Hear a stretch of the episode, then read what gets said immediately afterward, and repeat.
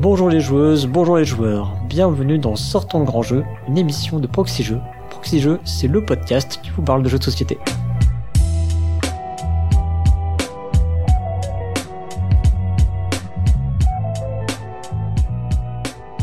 Je suis Cyrus et pour m'accompagner dans cette émission, je suis comme d'habitude avec le Pionfesseur. Salut Pionfesseur. Salut Cyrus, salut à tout le monde qui nous écoute. Eh bien donc euh, dans cette émission, nous allons parler de quoi aujourd'hui, Pionfesseur On va parler comme d'habitude d'un très grand jeu, c'est El Grande et de ses deux auteurs, Wolfgang Kramer et Richard Ulrich. Ulrich peut-être ça se prononce, je suis pas sûr. Ouais, c'est possible. Alors, est-ce qu'on rappellerait peut-être rapidement le principe de cette émission? Très très vite. Mais bien sûr, c'est une émission dans laquelle on va euh, analyser, faire un petit peu d'histoire et analyser un euh, jeu qu'on estime important dans le milieu du jeu de société, voir pourquoi il est important, euh, quelle est la ludographie de son auteur, d'où vient ce jeu, qu'est-ce qu'il a amené ensuite, toutes ces petites choses intéressantes, quoi. Voilà, bah écoute, ça me paraît être euh, suffisamment complet, effectivement. Euh, si on faisait un petit retour sur les commentaires de l'épisode précédent, donc dans l'épisode précédent, on avait parlé d'Agricola et de Uwe Rosenberg, forcément, puisque c'est son auteur. C'est ça. Et je suis content moi parce qu'il y a eu plein de commentaires. Ah, il y a eu euh, la vague de commentaires. J'avoue, j'ai même pas réussi à tous les lire cette fois-ci. Je suis très très à la bourre en ce moment. J'ai un peu du mal, je suis débordé de tous les sens et j'ai même pas réussi à lire tous les commentaires qu'on avait sur euh, la dernière la dernière émission. Ouais. En, tout cas, c'est la, la c'est le record, c'est la deuxième émission où on a le plus de commentaires à égalité avec euh, Puerto Rico. Ouais, c'est la pas première hein. qu'on avait fait. Ouais bah c'est chouette. En tout cas, ça fait ça fait plaisir de voir que ça ça réagit autant. On a eu euh, donc mm. euh, bah, beaucoup de commentaires euh, pour nous remercier, pour dire que la chronique était cool, tout ça. Donc merci pour vos merci. on a eu ensuite bah, des commentaires peut-être un peu plus précis sur lesquels on va on va revenir rapidement. donc on a eu Twin qui qui dit que ce qu'il aime pas lui dans Agricola, euh, il, il, dit qu'en fait c'est un jeu qui est assez long, euh, surtout quand on n'a pas l'habitude, que c'est euh, que c'est punitif parce qu'il est pas possible de profiter de l'évolution des autres comme dans le Havre. En fait, surtout, il compare surtout par rapport au Havre. Effectivement, c'est vrai qu'il y, y, a un feeling quand même très très différent avec le Havre, où euh, dans le Havre, on va, euh, bah, on va pouvoir utiliser les bâtiments des autres joueurs. C'est-à-dire que du coup, même si nous, c'est pas super bien développé, on va quand même pouvoir utiliser les capacités qui vont débloquer eux. Comme dans Kélus en fait. Quoi. Oui, voilà, exactement. Ouais. C'est vrai qu'il y, y, a ce. Bon, je crois qu'on on avait dû le dire dans l'émission, donc il y avait un petit feeling comme ça avec Kélus dans le fait que on, mm. amène, c'est les joueurs qui amènent des nouveaux euh, bâtiments, quoi. Mm, mm. Bon après moi je suis, je suis pas d'accord avec Twin sur le fait que c'est long. Euh, franchement comparé à d'autres jeux de gestion, je trouve que Agricola est vraiment pas long même si t'as pas l'habitude quoi. Ouais bon après ça ça dépend du temps, enfin du temps que les gens euh, mettent à jouer. Hein. moi je suis pas je suis pas vraiment rapide donc je peux pas dire que Agricola soit très rapide chez moi mais bon c'est pas ça qui me gêne. Ouais mais tu vois faudrait comparer avec les mêmes joueurs si tu joues à un autre jeu est-ce que ça met plus de temps tu vois? Non effectivement non je pense pas. Je, voilà. J'aurais tendance à dire que les jeux de gestion plus modernes sont vachement plus, plus balèzes, mais voilà. Et sinon, on a Pomme Cassis qui nous a fait aussi un commentaire. Euh, elle, elle nous a juste, à l'inverse, elle trouve le jeu vraiment peu frustrant, car euh, dans tous les cas, en fait, on voit sa ferme évoluer et c'est cool. Et euh, voilà, moi je suis plutôt d'accord avec ça, mais en fait, c'est plutôt une caractéristique des jeux à l'allemande, avec peu d'interaction, où du coup, tu peux pas trop faire chier ton voisin à part en bloquant des actions. Donc c'est pour ça que dans tous les cas, à mon avis, tu vois toujours ta petite mm. ferme évoluer et c'est chouette quoi. Oh, puis il y, a vraiment le côté où tu vas construire quelque chose, donc tu vas vraiment faire développer quelque chose. Donc euh, forcément, par rapport au début, bah tu arrives à quelque chose qui qui ressemble à une ferme à la fin. Alors qu'au début, il faut que ça à, à, partir de à partir de pas grand chose surtout. ouais, voilà, c'est ça. ensuite, il y a, y a Timan qui, euh, qui demande, alors, je sais pas si c'est à nous qui posons cette question, mais bon, on va, on va quand même tenter de répondre plus ou moins à la question. Euh, Qu'est-ce qui pousse Rosenberg à sortir systématiquement le même jeu? Alors déjà, moi, je suis pas, je suis pas d'accord, parce que en vrai, il y a plein, alors il y a plusieurs arbres en fait, on pourrait dire dans Rosenberg, enfin dans la, les créations de Rosenberg, il y a plusieurs euh, ramifications. Oui, il y a plusieurs ramifications, c'est ça. Ouais. Et euh, et justement en fait, c'est pas qu'il fait systématiquement le même jeu, c'est qu'en fait il reprend systématiquement ce qu'il a fait. Euh, en gros, il remet le, son œuvre sur l'établi et il, il, essaie d'aller euh, d'ouvrir d'autres voies en partant d'un truc qu'il a déjà fait ou d'en ressortir un morceau pour en faire autre chose moi, je trouve ça assez, assez passionnant et je dirais pas que c'est tout le temps le même jeu. Après, il y a des, il y a des choses qui se ressemblent, c'est vrai. Mais quand tu regardes, euh, justement, quand tu regardes ses, ses, ramifications, que tu regardes le début et la fin, bah, tu vas te rendre compte que finalement il y a beaucoup de changements. Mais ça a été fait par des étapes successives qui effectivement si tu tous les jeux petit à petit t'as l'impression du coup d'avoir joué peut-être tout le temps le même jeu quoi après c'est peut-être aussi que ça fait gagner du du temps de développement en fait hein, tout simplement je pense c'est euh, enfin c'est comme quand quand c'est encore pire quand on fait du jeu vidéo mais t'as as plein par exemple de studios de jeux vidéo qui recyclent leur moteur d'un jeu à l'autre tu vois bah là, là, en gros, il recycle sa mécanique d'un, jeu à l'autre parce qu'il sait qu'elle marche bien, tu vois. Ah, c'est intéressant comme comparaison, effectivement. Ouais, il y a, y a un côté, euh, il y a un côté recyclage. Euh, oui, ça, c'est, ça, ça c'est clair. C'est, on peut pas le nier, ça. Hein. Il faut vous rappeler qu'il vit du, du jeu de société, lui. Donc, euh, quelque part, il a presque des besoins économiques de sortir des jeux, quoi. C'est sûr, c'est sûr. après, après, il y a peut-être d'autres raisons. Peut-être que c'est un éternel insatisfait et qu'il, mm il veut vraiment peaufiner ses mécaniques euh, au fur et à mesure du, du temps. On sait pas. Ah, c'est, plutôt ça ma théorie, mais euh, mais après on peut pas nier euh, forcément qu'il il doit y avoir un caractère matériel aussi derrière. Quoi. Euh, ensuite, il y a Hammer qui précise que Uwe Rosenberg a cofondé euh, Feuerland Spiele. Parce que je sais plus, on, on, on, en avait parlé ou on l'avait oublié, je sais plus. Non, on n'en avait pas parlé en fait. Ouais, c'est ça. Pourtant, il me semble bien qu'il y avait une deuxième, une deuxième entreprise, mais Mm. On l'avait pas retrouvé sur le coup. Euh, et Grobast qui nous dit que selon lui, Uwe Rosenberg serait plus un entremetteur et pas forcément rémunéré par Feuerland. Alors, bon, voilà, mais il est pas, il est pas non plus, euh, il cite pas de source, rien donc. Euh. Ouais, sa source c'était là une interview sur euh, Ludovox, mais c'est l'interprétation de Grovast, donc c'est pas forcément. ah ouais, c'est peut-être pas très clair. un fait, ouais, voilà, c'est pas très clair. À enquêter. Ensuite, on a un commentaire de Alès qui m'avait un peu repris euh, sur le sujet des, des extensions. Euh, je, bon, je me souviens plus exactement ce que j'avais dit, mais à mon avis, j'avais dû encore euh, une, énième fois râler sur les extensions. Et euh, elle, elle dit en fait que elle trouve ça quand même chouette les extensions qui sont travaillées a posteriori pour faire évoluer le jeu. L'exemple qu'elle donnait, c'était du coup à la gloire d'Odin, mhm. qui, a, qui a une extension qui, enfin, je, je, sais que elle, elle la considère comme indispensable cette extension. Mhm et que voilà c'est plus euh, c'est plus l'idée que le l'auteur corrige le les erreurs du jeu bon alors après je j'avoue j'avoue que ça ça rend mon avis un peu plus modéré sur les extensions. Ouais bon après euh, ouais, je, je je suis, je suis réservé euh, sur le, le côté euh, l'extension corrige euh, les défauts du jeu parce que bon si, si c'est juste quelques aspects de mécanique ou je sais pas quoi il y a peut-être pas forcément besoin d'une extension. Des fois tu peux refaire une règle. Et euh, te refourguer un... en gros c'est comme si tu payais deux fois ton jeu pour avoir finalement le jeu fini. Bon je suis un peu voilà quoi. Bon. C'est vrai bon, après c'est ça serait tout un autre débat je on pense va pas, on va pas aller là-dessus ce soir euh, ensuite, on a, on a MCGC qui est venu nous faire un commentaire. Apparemment, donc, euh, on a oublié de préciser que le nombre d'actions et les actions en elles-mêmes changent en fonction du nombre de joueurs. Les actions euh, qui sont proposées dans Agricola. Bon, c'est effectivement, c'est vrai que ça va changer un peu la dynamique du jeu, mais je pense que c'est surtout fait pour que certaines ressources restent un peu en tension, euh, voilà, pour rééquilibrer. Euh, du coup, tu as des actions, je, je, sais plus exactement, mais euh, euh genre quand tu es à 4 joueurs, euh, tu prends du bois, tu peux en prendre 3.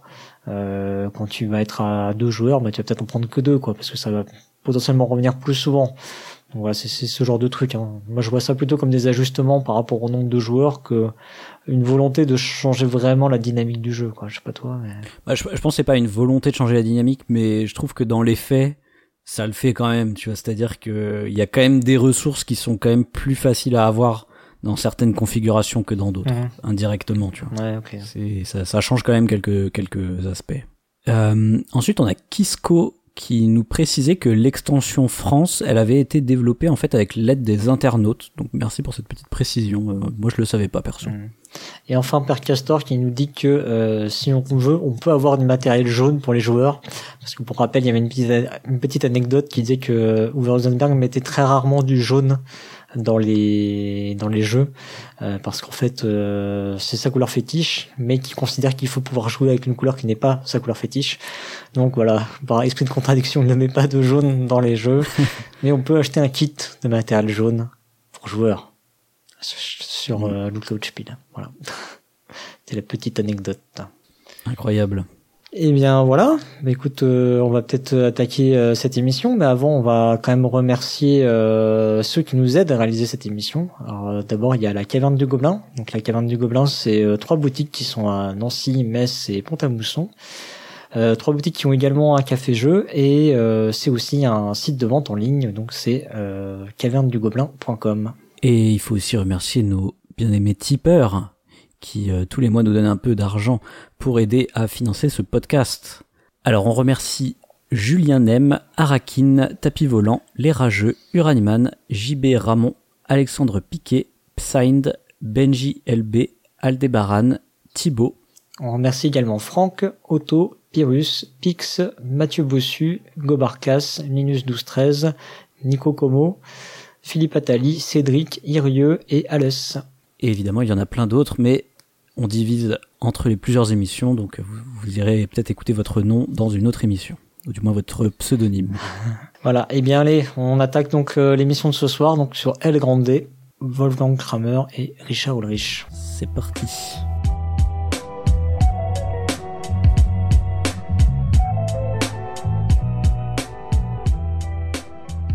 Alors, je te propose qu'on commence par une petite fiche signalétique du jeu. Comme d'habitude. Comme d'habitude, pour bien se remettre en situation. Eh bien, donc, euh, El Grande, c'est un jeu de Wolfgang Kramer et Richard Ulrich. C'est un jeu qui a été édité en 1995. L'édition d'origine, c'était chez Hansim Gluck. Et euh, toujours, euh, le jeu d'origine a été illustré par Doris Matthäus. C'est un jeu pour 2 à 5 joueurs à partir de 12 ans et il faut compter entre 1 heure et 2 heures euh, pour euh, la partie complète. Mmh. Voilà. Alors, de quoi il en retourne? Comment on joue à El Grande pour ceux et celles qui ne le savent toujours pas? Eh ben El Grande c'est un jeu qui se passe en Espagne médiévale, donc on va incarner je sais pas trop des, espèces de nobles qui, euh, qui se battent pour des territoires dans cette, dans cette Espagne. Euh, donc en fait, on va placer des, des petits cubes qui s'appellent des caballeros, donc je crois que ça veut dire des chevaliers en espagnol, euh, qu'on met sur le plateau sur des territoires en essayant en fait d'avoir une majorité sur ces territoires. Donc euh, il faut avoir plus de caballeros que les autres sur un, territoire donné.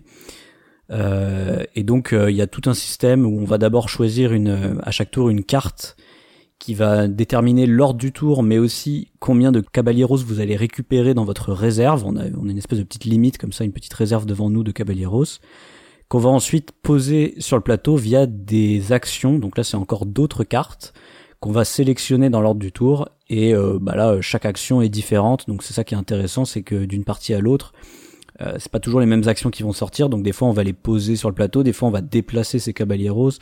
Euh, des fois, on va pouvoir scorer un peu plus de points à des endroits, etc. Donc voilà, il y a plein de il y a plein d'actions différentes. Et je pense que ça résume assez bien le jeu. C'est finalement un, un, jeu avec pas trop de pas trop de règles très épuré. Oui oui ça va se jouer pas mal euh, dans les actions spéciales des cartes en fait hein. mais sinon les règles les règles de base euh, c'est pas pas très complexe finalement. Ouais ouais. Après il y a, y a, quelques petites règles de pause en fait. T'as le droit de mettre tes pions qu'à certains endroits etc mais mais euh, finalement, c'est ouais, plus des petits détails. Euh, la, majorité du jeu se passe surtout sur cette histoire de placer les caballeros et ensuite essayer d'avoir la majorité dans les territoires pour mettre des points, quoi. Alors on va maintenant, euh, bah, comme d'habitude, on va regarder euh, en quoi ce jeu euh, peut être désigné comme un jeu important dans le monde du jeu de société. et pour ça, comme d'habitude, on va regarder d'abord les prix, les classements, etc. Donc, euh, en termes de prix, c'est un jeu qui a remporté euh, bah déjà le Spiel des Jahres en 1996. Donc euh, rien que ça, c'est c'est plutôt déjà pas pas mal. Hein. Il a également remporté le Meeple's Choice Award. Alors c'est un prix qu'on a déjà croisé plusieurs fois dans, dans cette émission. Euh, c'est un prix qui est décerné par un groupe d'internautes plutôt experts du domaine, on va dire. Hein, voilà. Et et en général, on retrouve dans, euh, dans ce prix, on retrouve des jeux qui ont eu d'autres prix, hein, donc on voit que ça, ça se recoupe pas mal. Euh, c'est plutôt, même si c'est pas très connu, euh, parce qu'en fait ça a disparu ce prix, si je dis pas de bêtises, euh, c'est plutôt un bon indicateur malgré tout. Euh, il a également remporté le Deutscher Spielepreis en 1996, qui est, euh, on va dire globalement, c'est le deuxième plus grand prix allemand, hein, qui est plutôt décerné aujourd'hui par le public. À l'époque, ça devait être euh, un peu plus mitigé, je, ne sais plus, j'avoue. Et puis, euh, il a gagné également le prix du jeu de l'année au Danemark en 1997. Bon, c'est pas un palmarès énorme finalement. Hein, si, euh, si, si, on, si on est enfin si on est objectif euh, c'est pas un énorme palmarès mais en fait il faut aussi replacer ça 1995 je rappelle la date de sortie mm. à cette époque-là il n'y a pas non plus la multiplication de prix qu'on peut avoir aujourd'hui ouais ouais du coup euh, à l'époque franchement déjà avoir le Spiel des Jahres c'est c'est énorme je pense euh, voilà, donc ensuite, euh, si on regarde du côté du classement BGG, alors euh, BGG Board Game Geek, hein, le site de référence américain, là aussi, il faut replacer les choses dans leur contexte. En 1995, ce site n'existe pas. il est sorti en 2000. le meilleur classement que j'ai trouvé, c'est quatrième. C'est très très bien, mais après on peut pas préjuger de si ce site avait existé en 1995, qu'est-ce que ça aurait donné quoi. Voilà. Oui, ouais, ouais. Euh, en 2015, donc là on est 20 ans après euh, la sortie de El Grande, le jeu est encore 20e au top BGG. Et il va, bon bah il va lentement euh, descendre hein, dans le dans le classement. Euh, il va quitter le top 50 à la fin 2017, début 2018, et aujourd'hui le jeu est encore 71e, donc il est encore dans le top 100 BGG. Mmh. C'est, moi je pense c'est très respectable. Et vu que les vu que les jeux ont tendance à à reculer au fur et à mesure du temps, ça veut dire que peut-être si en 95 le site avait existé, il aurait peut-être même été premier, quoi. Oui, c'est possible. Bon, ça après, on, on, peut, pas vraiment le savoir, mais euh, mais disons que c'est un. Après, c'était un site américain euh, au tout début. Je sais, je, je sais pas. C'est c'est compliqué de, de, ah, tenter une analyse. Mm. Mais bon, quand tu vois qu'il était quatrième euh, dans son meilleur classement, donc dans le début des années 2000, j'ai pas d'archives, euh, j'ai ah pas de vraies archives pour le coup pour donner des vraies dates, mais euh, je sais que c'est le c'est son meilleur classement d'après les références que j'ai trouvées. Euh, donc tu peux te dire qu'effectivement, euh, en tout cas, il, aurait été très très bien classé euh, sur euh, sûrement entre premier et quatrième quoi. On est juste en train de se battre, euh, savoir quelle place du podium il devait occuper si, si le site avait existé en 1995 quoi. Bon. Voilà. En tout cas, c'est déjà quand même très très très bien et très impressionnant. Voilà. Et sur euh, Trick Track, je suis quand même allé jeter un coup d'œil. Donc là, j'ai déroulé quand même pas mal de pages pour essayer d'avoir un, classement. Et il est 108e. Mm. Euh, alors c'est dans le classement. Euh, maintenant, ils appellent ça. Donc ils ont un classement euh, pour l'année, un classement pour le trimestre, ce genre de choses. Et ils ont un classement, euh, on va dire, toute toute âge, enfin toute toute période confondue, et qu'ils appellent du coup jeu culte. Voilà. D'accord. C'est les, les jeux cultes. Donc il est 108e dans ce dans ce classement. Bon, euh, c'est c'est moins bien euh, que sur BGG. Euh, J'avoue, j'ai un peu du mal à m'expliquer d'ailleurs ce classement moins bien que sur BGG parce que pour le coup, je m'attendais à ce qu'il soit peut-être mieux classé, tu vois, que sur BGG parce que je sais pas le côté jeu à l'allemande. Euh, ouais, c'est vrai. Qui colle avec le public de Trick Track pour le coup. Ouais, ouais. Il y aurait donc un, un désamour pour les jeux de majorité euh, dans le public français. Ouais, je pense pas. Je pense c'est plutôt que le, classement Trick Track aujourd'hui, il a peut-être un peu changé et c'est peut-être des gens moins moins anciens, on va dire.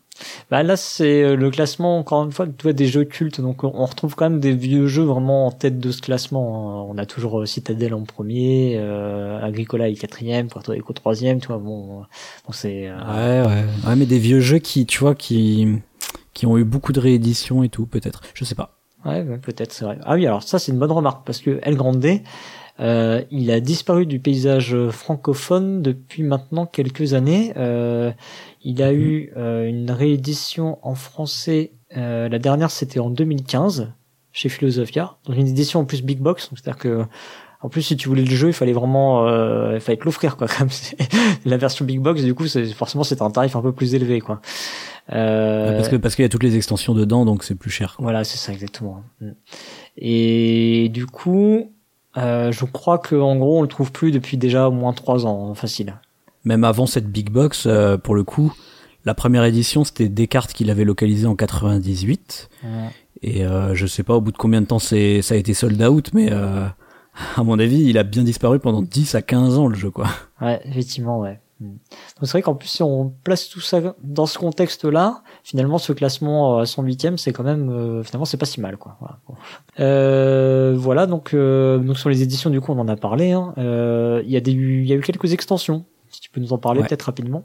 Ouais, tout à fait. Alors, euh, d'abord, il y a eu l'extension euh, König und Intrigant, j'espère que je le prononce bien, qui est sortie en 97 qui euh, qui va en fait euh, changer la mécanique d'action où là tu tu vas avoir ton propre paquet de cartes si j'ai bien compris avec plein d'actions différentes. C'est un peu particulier. Il y a aussi une extension qui est sortie la même année, donc toujours 97, qui s'appelle Gross Inquisitor und Kolonien, qui va te permettre d'envoyer tes caballeros à d'autres endroits et d'avoir d'autres types d'actions. Et ensuite, en 98, donc l'année d'après, il y a eu l'extension König und, und, und Intrigant, dont je vous ai parlé juste avant, qui est ressortie, mais avec plus de cartes dedans. Donc ils appellent ça la Players Edition, donc l'édition des joueurs. Des vrais Euh, joueurs. ouais, voilà, pour les, pour les joueurs, je sais pas. Euh, en 2000, on a eu euh, une extension qui s'appelle Grandissimo, où là, pareil, il me semble c'est juste quelques cartes en plus. Et en fait, toutes ces extensions-là, jusque-là, euh, tu vois, elles étaient sorties que en allemand, que en, ver- en version euh, allemande. Et c'est euh, en 2000 qu'il y a eu une grosse boîte qui réunissait toutes ces, toutes ces extensions et qui s'appelait The El Grande Expansions, Ah. qui est pas sorti en française, il me semble. Euh, si, si, si des gens euh, l'ont vu en français, euh, dites-le moi dans les commentaires. Mais moi, j'ai l'impression qu'elle est sortie que en anglais, donc sûrement euh, sur le territoire américain, quoi. Mm. Oui, je pense. En fait, du coup, ces extensions-là, j'imagine qu'on a retrouvé dans la Big Box qui est sortie en 2015 pour le coup. Quoi. Ouais, c'est ça. Sauf que euh, la Big Box rajoute juste une petite extension encore en plus. C'est un truc, euh, un truc un peu unique de la Big, de la Big Box, histoire de te, te donner encore plus envie de l'acheter. Histoire que ceux qui avaient déjà l'édition d'origine plus les extensions la rachètent quand même. ouais, c'est ça. Et, et, et revendre les autres sur Ah, Et puis attention, les cubes avaient été remplacés par des petits meeples, des mini meeples. C'est ça, hein Dans la Big Box. Ouais, il me semble. hein. Ah ouais, ok. Je, je, je sais plus. Ouais. J'avais jamais joué à la Big Box pour le coup. Outre les extensions, il y a eu aussi un spin-off qui s'appelle El Caballero, où on voit, qui est sorti en 98, où on voit tout de suite du coup le, le lien, puisqu'en fait c'est encore euh, les mêmes styles d'illustration de Doris Mataos. Puis bon, ça s'appelle El Caballero, donc tu, tu sens qu'il y a une filiation quoi. Et finalement, bah ça a rien à voir avec El Grande. et c'est plus, et c'est là que c'est intéressant parce que du coup je vais faire un lien avec notre épisode sur Carcassonne, parce qu'en fait c'est plus un ancêtre de Carcassonne qui est sorti genre deux ans avant où, euh, où justement t'as de la pose de tuiles, etc. Parce qu'en fait tu joues des, des, des explorateurs qui vont euh, explorer des nouvelles, euh, des nouveaux territoires et tu vois ça va être des tuiles que tu places bah, comme dans Carcassonne, machin. Mais euh, apparemment c'est vachement plus tactique. Tu sais, c'est genre t'as trois tuiles en main, tu choisis laquelle tu vas jouer. euh, euh, tu, tu vas avoir des espèces de majorités à choper aussi quand même. Donc là, là t'as quand même un peu la filiation avec El Grande avec le côté des majorités, tu vois. Mais, euh, mais c'est intéressant de voir que finalement, bah, il y a eu, euh, il y a eu une espèce de Carcassonne avant l'heure, mais que tout le monde a oublié, quoi. Euh, donc voilà, et puis euh, ce qu'on peut ajouter aussi, c'est que le jeu est jouable euh, sur le site de Yukata, qui est un, un genre, on va dire, de board game arena, euh, qui est un site allemand. Un site sur lequel vous pouvez jouer euh, à des jeux de société en ligne euh, sur le web, donc dans un navigateur. En revanche, le jeu est uniquement en allemand et en anglais. Donc voilà, donc c'est pas un jeu qui, bah, vous l'aurez compris, c'est pas un jeu qui a connu une grande grande carrière en termes de réédition, etc. Euh, D'ailleurs, c'est assez étonnant par rapport à ce qu'on va pouvoir vous raconter par la suite. Euh, mais c'est un jeu qui a quand même euh, un énorme. euh, euh, c'est un jeu déjà. On va le voir qui a eu pas mal de répercussions dans le monde du jeu de société hein, par par ses mécaniques. Et c'est un jeu aussi qui a beaucoup d'estime euh, dans le public des joueurs chevronnés, on dira. Mm. En particulier euh, qui doit être très content d'ailleurs. On n'a pas on n'a pas cité Grosvast, c'est c'est un, un manque de notre part dans cette émission, je pense. qui, euh, qui nous réclamait à corps et à cri, je crois, le Grandet. Non, je dis des bêtises ou pas? Euh, ouais, ouais, je crois que ça fait un ou deux commentaires qui nous le demandaient. Je crois que ça fait plus que ça, mais après, je pense que depuis Puerto Rico, il nous réclamait le Grandet. c'est possible. c'est possible. Après, euh, je- mais d'ailleurs, dans le précédent épisode, il demandait Srouzy Edges, donc du coup, tu vois, on l'a pris par surprise. mais, mais je pense qu'il a vraiment eu un, un écho euh, très retentissant aussi parce que faut bien le resituer que 95, c'est aussi l'année où sort les colons de Catane. C'est Et vrai. du coup, les deux jeux-là, ils ont vraiment genre euh, propulsé un peu le jeu de société sur le devant de la scène à ce moment-là, je pense. Du moins le, le jeu à l'allemande, en tout cas, tu vois. Enfin, ce que ce que ce que on appelle les jeux à l'allemande et ce que les Américains appellent les Eurogames, tu vois. Puis il y avait il y avait pas beaucoup de jeux à l'époque aussi, donc forcément c'est plus facile d'avoir une grande résonance, quoi. Dès que t'as le Spiel des Jahres, c'est bon, quoi. Ouais, c'est sûr, ça aide pas mal.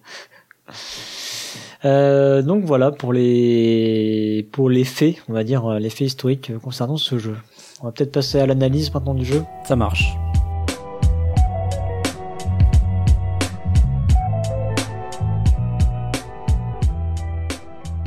Comme d'habitude, on va essayer de découper le jeu. On va le décomposer et regarder quels sont euh, bah, ces, euh, ces éléments. Eh ben ouais, donc euh, on va regarder donc les différents éléments mécaniques. Alors, on peut en, citer plusieurs. Il y en a qui sont un peu plus importants, un peu moins importants. Euh, si on fait un petit peu ce qui se passe dans l'ordre du tour euh, dans le jeu, tout d'abord, bah, il y a cette espèce d'enchère là où on va sélectionner euh, l'ordre du tour en jouant chacun à son tour une carte ayant une valeur qui va déterminer à la fois ton ordre du tour et à la fois combien tu vas récupérer de caballeros. Donc du coup, il y a ce côté, plus tu joues en premier, plus tu as une pénalité parce que tu auras moins de caballeros. Ça c'est un petit principe assez intéressant, c'est peut-être pas forcément le premier jeu à inventer ça, mais il y a, y a ce, ce, petit côté-là déjà. Mhm. Euh, en revanche, ensuite, ce qui va se passer dans le tour, et là c'est peut-être probablement le, le cœur de El Grande, c'est ce principe de majorité. Et en fait, c'est intéressant parce que la plupart des Français ou des francophones, tout du moins, appellent euh, El Grande un jeu de majorité. Je sais pas, je sais pas si c'était comme ça toi avec les, les joueurs avec qui t'as joué, mais moi on a toujours appelé ça des jeux de majorité ces jeux-là. Et, euh, et, pour le coup, en fait, El Grande, c'est vraiment très spécifique parce que c'est de la majorité, mais sur des territoires. Il y a vraiment cette idée que on est sur une carte, il y a des territoires, et on peut cohabiter sur ces territoires, et on va s'affronter indirectement pour essayer d'avoir plus de cubes que les autres, quoi, plus de caballeros que les autres. Mm. Et euh, en anglais, eux, ils ont un terme pour ça, c'est le area majority, donc euh, ce qu'on pourrait traduire justement par majorité de sur territoire ou sur des territoires, majorité de territoires, je sais pas comment on peut dire. Et euh, pour moi, en fait, c'est un, un, peu un, le même principe qu'il y a dans les jeux de guerre, tu sais, ou les jeux de conquête, où on va, on va avoir plein de territoires, on va s'affronter dessus pour, pour les piquer. Sauf que là, contrairement à des jeux de guerre, on va pas se, on va pas chercher à, à buter les pièces des adversaires, donc en leur causant euh, ce qu'on pourrait appeler de l'attrition, quoi, en enlevant les pièces de l'autre. On va juste essayer de les d'être en plus grand nombre que eux. Voilà, c'est un peu ça l'idée de la majorité de territoire.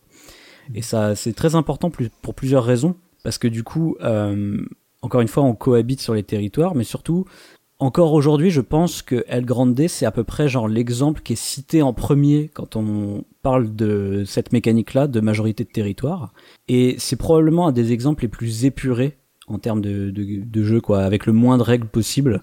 Euh, tous les autres qui ont repris ce principe ensuite étaient forcément plus compliqués. J'ai l'impression. Je sais pas si, si toi tu penses pareil que moi, mais. Euh, oui, alors je sais pas, on, on, reparlera un peu de, un peu de ses descendants et on verra si euh, s'il y en a pas quand même qui sont dans le top peut-être un peu plus épurés finalement. Mais euh, en tout cas, c'est c'est un exemple vraiment ouais, enfin c'est c'est c'est un exemple en tout cas qui marche qui marche très bien quoi. El, El il, vient effectivement sur toutes les lèvres, en tout cas des joueurs qui ont pu jouer à ce jeu-là. Euh, on parle de jeu de majorité, oui, on va, on va tout de suite penser à El Grande. Donc, auquel il faut faire attention aussi, c'est qu'on n'est pas en train de parler ici de conquête de territoire. C'est vraiment un autre type de mécanique et c'est pas du tout ce qu'on trouve dans El Grande. Donc, il faut pas confondre euh, le principe de majorité sur un territoire où on va cohabiter à plusieurs sur un même territoire dans El Grande et marquer des points en fonction de notre présence sur le territoire, avec des jeux plus type euh, ce qu'on peut appeler le capture the flag, où il faut aller prendre un point euh, qui peut donner des points ou pas. Et ça, c'est ce qu'on va plutôt retrouver dans des jeux de type wargame. Euh, typiquement, on avait parlé de Mémoire 44. Je suis à peu près sûr qu'il doit y avoir des missions comme ça où, euh, où le principe c'est d'aller occuper une zone. Et voilà, donc c'est faire la distinction entre les jeux de conquête, on va dire, et les jeux de majorité sur territoire. Et après, il y a un troisième aspect sur euh, El Grande, c'est son côté, euh, cette mécanique avec le choix des actions, euh, qui va du coup impliquer deux choses. C'est que dans l'ordre du tour, on va choisir une action et on la bloque pour les autres. C'est-à-dire qu'il y a genre, je sais pas si tu joues à 5, il va y avoir 5 actions possibles, chacun en choisit une, chacun à son tour. Et du coup, ça va impliquer ensuite, bah, du coup, des, des mécaniques derrière de placement et de déplacement, éventuellement de, de tes cubes qui pas forcément, euh, je pense, un élément très très important dans El Grande. Euh, c'est placer, placer tes cubes et, les déplacer ensuite, c'est c'est ce qui va te permettre de choper les majorités après, mais il n'y a pas une mécanique de fou derrière. En fait, tu les places quasiment où tu veux tes cubes, en fait. Quoi, quoi? Mais jamais. Il faut toujours les mettre près du roi. Ouais. c'est hyper important dans le Grande. T'as pas le droit de dire ça. non, je suis, je suis d'accord, mais je veux dire, c'est pas, c'est pas une mécanique de fou, quoi, tu vois. Je, vois ce que tu veux dire. Mais j'étais obligé de te reprendre. oui, t'as raison, t'as raison. Mais pareil, la le mécanique de choix d'action, finalement, il est pas si pas si important que ça dans le jeu, quoi. C'est juste on prend une action chacun à son tour dans l'ordre du mm. tour, quoi. Tu vois. C'est ça. L'ordre du tour désigné euh, par la mécanique qu'on a vu en premier, etc., etc. Voilà. Tout ça, c'est toute une, une intrication qui fait aussi euh, bah, la particularité de les Hein. Très bien. Bon, bah écoute, je te propose qu'on passe maintenant, euh, maintenant qu'on a tout découpé à la scie sauteuse, euh, on va regarder euh, qu'est-ce qui existait avant El Grande et qu'est-ce qui existe depuis El Grande. Donc, on va regarder les ascendants, les descendants. Ouais. Du côté des ascendants. Alors déjà, ce qu'on peut dire, c'est que le principe même de majorité, c'est pas, c'est loin d'être El Grande qui l'a inventé.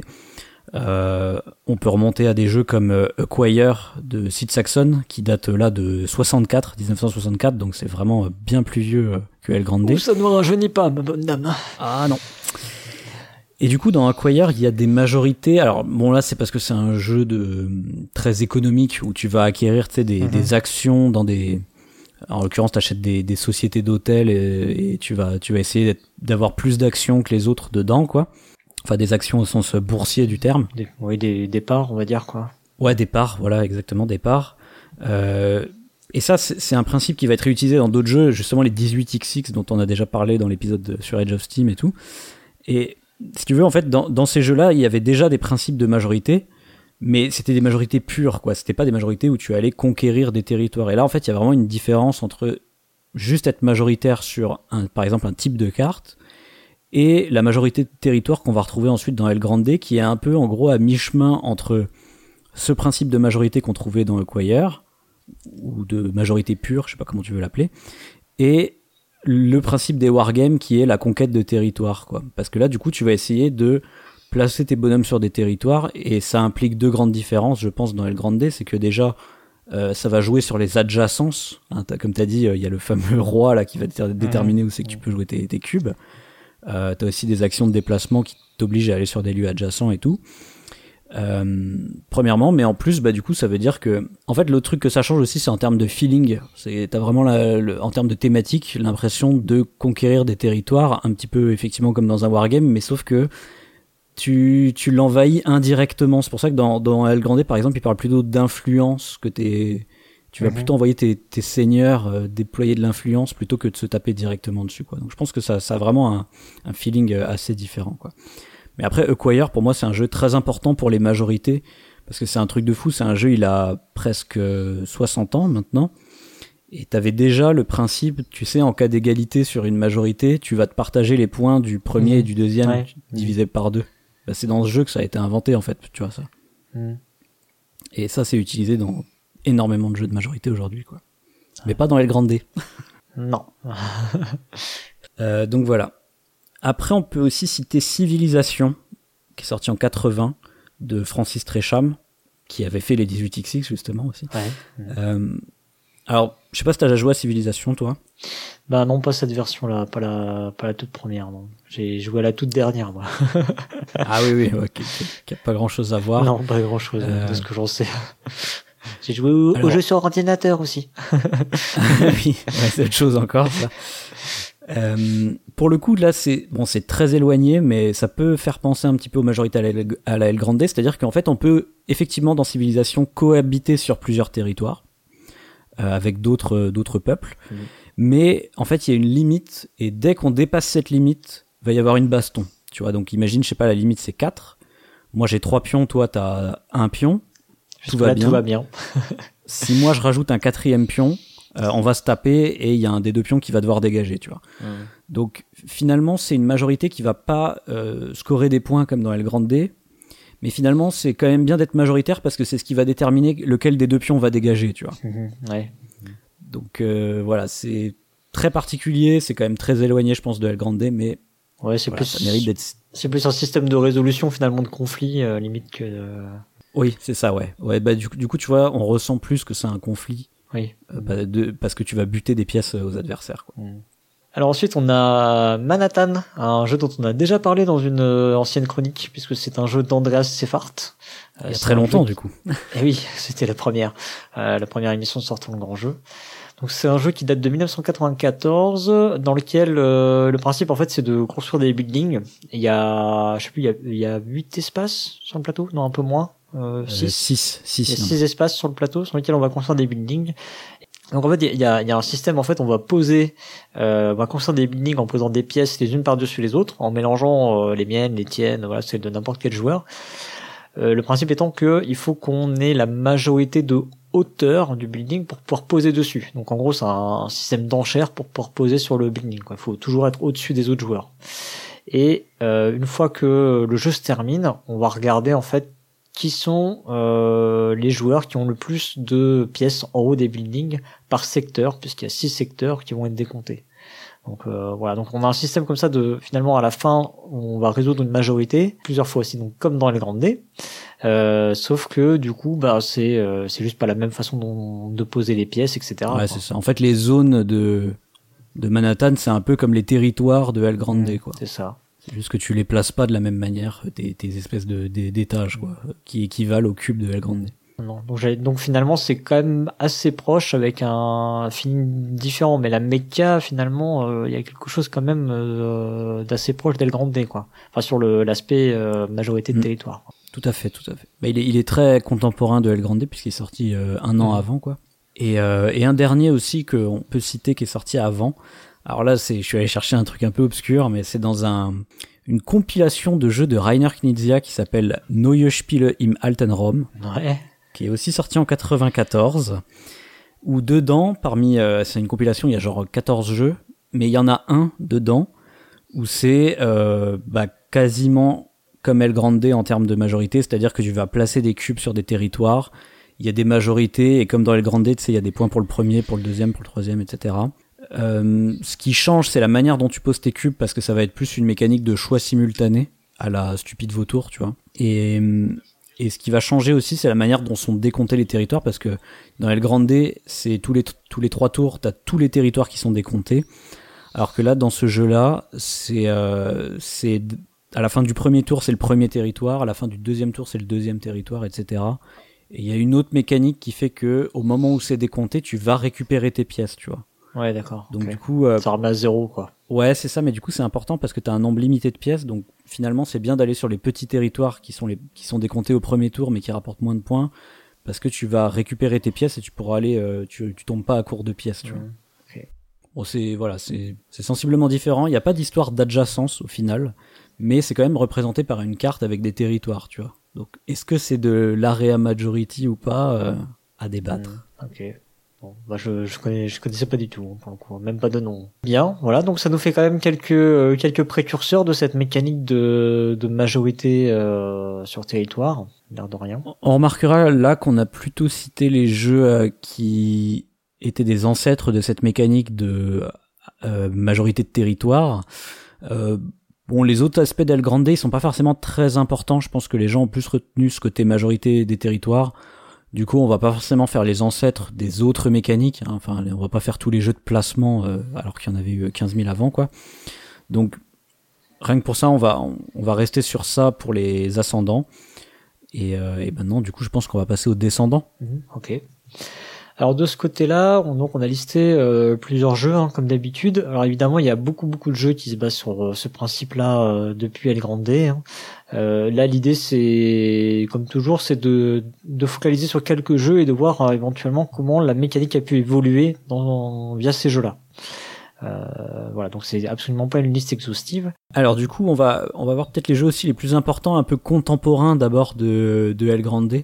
Parce que c'est vrai qu'à cette époque, en fait, euh, on parlait beaucoup justement de jeux. Alors, on parlait pas forcément de majorité de territoire, mais je sais pas si t'as entendu ce terme-là, mais moi on parlait de placement majorité en général. Je sais pas pourquoi les gens disent placement majorité. Euh, parce qu'effectivement, il y a forcément le. Oui, oui, et du coup, euh, du coup, je suis en train de me dire que effectivement c'est le terme peut-être le plus adapté en français, parce que euh, je pense que c'est la traduction qu'on a en français au final, hein. parce qu'il y a, il y a ce, ce principe de placement effectivement qui est associé en fait. Mais moi, tu vois, je suis pas, je suis pas d'accord parce que, enfin, je suis pas d'accord que c'est une bonne traduction, en fait, parce que dans l'area majority, il y a vraiment l'idée de d'être à plusieurs sur un territoire, ce qui est pas forcément le cas dans un placement majorité. alors oui, effectivement, l'idée, elle est pas, elle est pas intrinsèque au placement majorité, euh, enfin au terme placement majorité, parce que tu veux dire que tu vas te placer à côté. Et euh, oui. Mm. Ouais. Bah écoute, je sais pas, tu me prends au dépourvu, mais effectivement, placement majorité, oui, euh, ça me, ça me parle effectivement. J'avais pas sur la préparation, j'ai pas, j'ai pas tilté, mais oui. En tout cas, du coup, dans l'ordre un peu chronologique, on peut citer un jeu assez important, c'était Samurai de Rainer Knizia, qui est sorti en 98 et qui a eu des rééditions un petit peu, un petit peu récentes là. Euh, alors là, c'est déjà différent parce qu'en fait, tu vas placer des tuiles et non pas, mais c'est comme les cubes de El Grande en fait. Oui, parce que c'est des tuiles à ta couleur quand même. Oui, donc c'est pour ça c'est comme les cubes de El Grande quoi. C'est des bonhommes de ta couleur en fait. Et tu vas les placer en fait entre deux territoires. Donc c'est un peu comme si tes caballeros, tu les jouais à la frontière de deux territoires et que ça faisait de la majorité sur les deux, tu vois. Mmh, mmh. Donc c'est c'est un petit twist qui est, qui est intéressant. Et euh, après, bon, il y a, y a d'autres petites règles, hein, bien sûr, mais on va pas rentrer dans les détails. Alors du coup, un autre jeu aussi euh, qui est souvent comparé comme euh, un peu, euh, qui est cité en premier, on va dire, quand on parle de jeux comme El Grande, c'est un jeu qui s'appelait Cardinal, Cardinal und König, qui a été édité ensuite en, français sous le nom de China, qui est sorti en 2000 originellement et qui est un jeu de Michael Schacht. Donc lui, outre le fait qu'il soit cité souvent comme un El Grande-like, euh, il y a des idées intéressantes au niveau du scoring qui vont en fait dépendre du nombre de pions présents dans une zone. Euh, en gros, l'idée c'est que le joueur qui est majoritaire va mettre autant de points que le nombre de pions qui sont présents dans la zone. Le deuxième joueur va mettre autant de points que le nombre de pions que le premier joueur a. le troisième va mettre autant de points que le deuxième joueur a, etc., etc. Le quatrième autant de points que le troisième joueur a, etc. Tu vois. Mmh, ouais. Oui, ça je me rappelle effectivement de euh, ce système de score. Là, ouais. Donc ça fait que c'est un système de score qui est variable euh, au cours de la partie en fonction de comment les joueurs se placent euh, à cet endroit-là. Donc déjà ça c'est intéressant, mais en plus il y a un autre type de scoring dans le jeu. Puis il y en a même un troisième, mais ça n'a rien à voir. C'est un système de connexion, donc on s'en fiche un petit peu ici.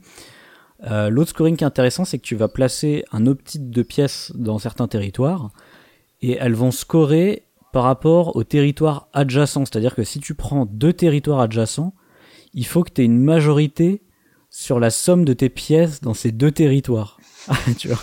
c'est ultra tordu à expliquer à l'oral.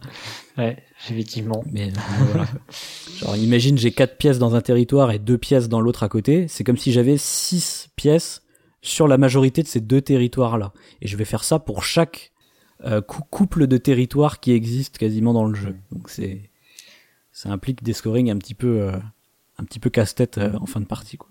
En tout cas, du coup, ça fait un, double scoring de majorité en fait dans, dans celui-ci, avec euh, toujours la dimension de placement euh, et de cohabitation euh, qu'on retrouve du coup dans le ouais. area majority. C'est ça. Alors c'est quand même de la cohabitation euh, plus limitée que dans El Grande. T'as pas de, t'as quand même une limite de place dans les mmh. territoires à Cardinal. oui, c'est des, des, emplacements occupés. Hein. Ouais. Mais bon, tu cohabites quand même dessus quoi. Après, bah, toujours en 2000, euh, on peut citer Morganland, qu'on avait déjà cité dans l'épisode sur Kelus, euh, qui est un jeu de Richard Breeze, où là, en fait, tu vas placer des bonhommes face cachée sur des zones. Donc pareil, on va cohabiter sur des zones, mais euh, la valeur, entre guillemets, la puissance de nos bonhommes est secrète, puisque tu les mets face cachée et ils ont une valeur chiffrée qui va déterminer euh, c'est un peu comme si tu mettais euh, secrètement le nombre de caballeros que tu vas mettre sur un territoire mmh. sur El Grande. Et c'est que tu sais pas d'avance effectivement quelle est vraiment la valeur d'un joueur. Quoi. Tu sais le nombre de pièces qu'il a mis, mais pas. C'est ça. Mmh. Et, et, du coup, finalement, il y a deux grosses différences à côté de ça. Donc, hormis le fait que c'est secret. Premièrement, c'est que cette majorité, elle va pas servir à scorer comme dans El Grande. Euh, elle va servir à effectuer une action. Donc, celui qui aura la majorité sur un, sur un territoire va effectuer une action. Et deuxièmement, euh, finalement, elle se fait à chaque tour. C'est-à-dire qu'une fois qu'on a placé nos bonhommes, qu'on a résolu chaque action, tous nos bonhommes, on les récupère. Il n'y a pas de persistance entre les tours comme dans El Grande. Et donc du coup, ce jeu, il est un petit peu à la limite entre euh, la majorité sur les territoires et bah, ce qui donnera plus tard la pose d'ouvrier en fait, puisqu'on l'avait cité dans Kelus parce que ce jeu, c'est entre guillemets l'ancêtre de la pose d'ouvrier. Enfin, certains le considèrent comme l'ancêtre de la pose d'ouvrier. Ouais, c'est un peu, c'est un peu une sorte de, de chaînon manquant parce qu'en plus il y a, y a, un aspect un peu en chair quelque part caché. Euh, enfin, bref, c'est vraiment euh, un truc un peu bâtard. Ça fait vraiment très chaînon manquant pour le coup. Quoi. Oui, oui. Bah, c'est là qu'on peut se dire qu'au final, euh, la majorité de territoire, c'est une forme d'enchère en fait. C'est une forme d'enchère presque presque tour par tour, tu vois, où tu vas, tu vas faire des mini enchères sur chaque territoire, mais tu, tu fais une enchère sur plusieurs euh, trucs en même temps, quoi, tu vois. Ouais, mais bon, avec. Et sur plusieurs tours, donc c'est. Avec l'aspect placement qui fait que ça change quand même tout, quoi. Du coup, du coup, t'es pas dans un, dans une impression de faire une enchère. Mais c'est celui. Ouais, mais mécanique, mécaniquement, c'est bah, proche. C'est celui qui a le plus qui l'emporte. Mais bon, du coup, est-ce que, du coup, est-ce que juste ça, ça suffit à dire que c'est une enchère? Moi, moi, je trouve pas pour le coup quand même. Quoi. Mais bon. Et je, je, non, je veux bien croire que c'est une, espèce d'évolution si tu veux, mais, euh, mais du coup, on mm. quitte, euh, on quitte la sensation de l'enchère, quoi. Qui Ah oui, oui, je pense aussi. Mais, mais, mais vu qu'à l'époque, tu sais, il y avait beaucoup de jeux d'enchères, c'est quand même pas si surprenant du coup de voir une mécanique aussi proche en tout cas. On va continuer sur nos descendants. Alors après, on a San Marco qui est sorti en 2001 mhm. de Alan Moon et Aaron Weisblum. Alors lui aussi, je dirais qu'après Cardinal and König, c'est un peu le deuxième qui est cité comme euh, un El Grande-like, donc un, jeu très similaire. Euh, concrètement, c'est pareil, tu vas placer des cubes, tu vas chercher à avoir des majorités, tu vas mettre les points, ça ressemble énormément à El Grande. Euh, la différence se situe surtout sur la manière dont tu vas poser tes cubes, où là, ça va utiliser une mécanique de euh, je partage, tu choisis. Mmh.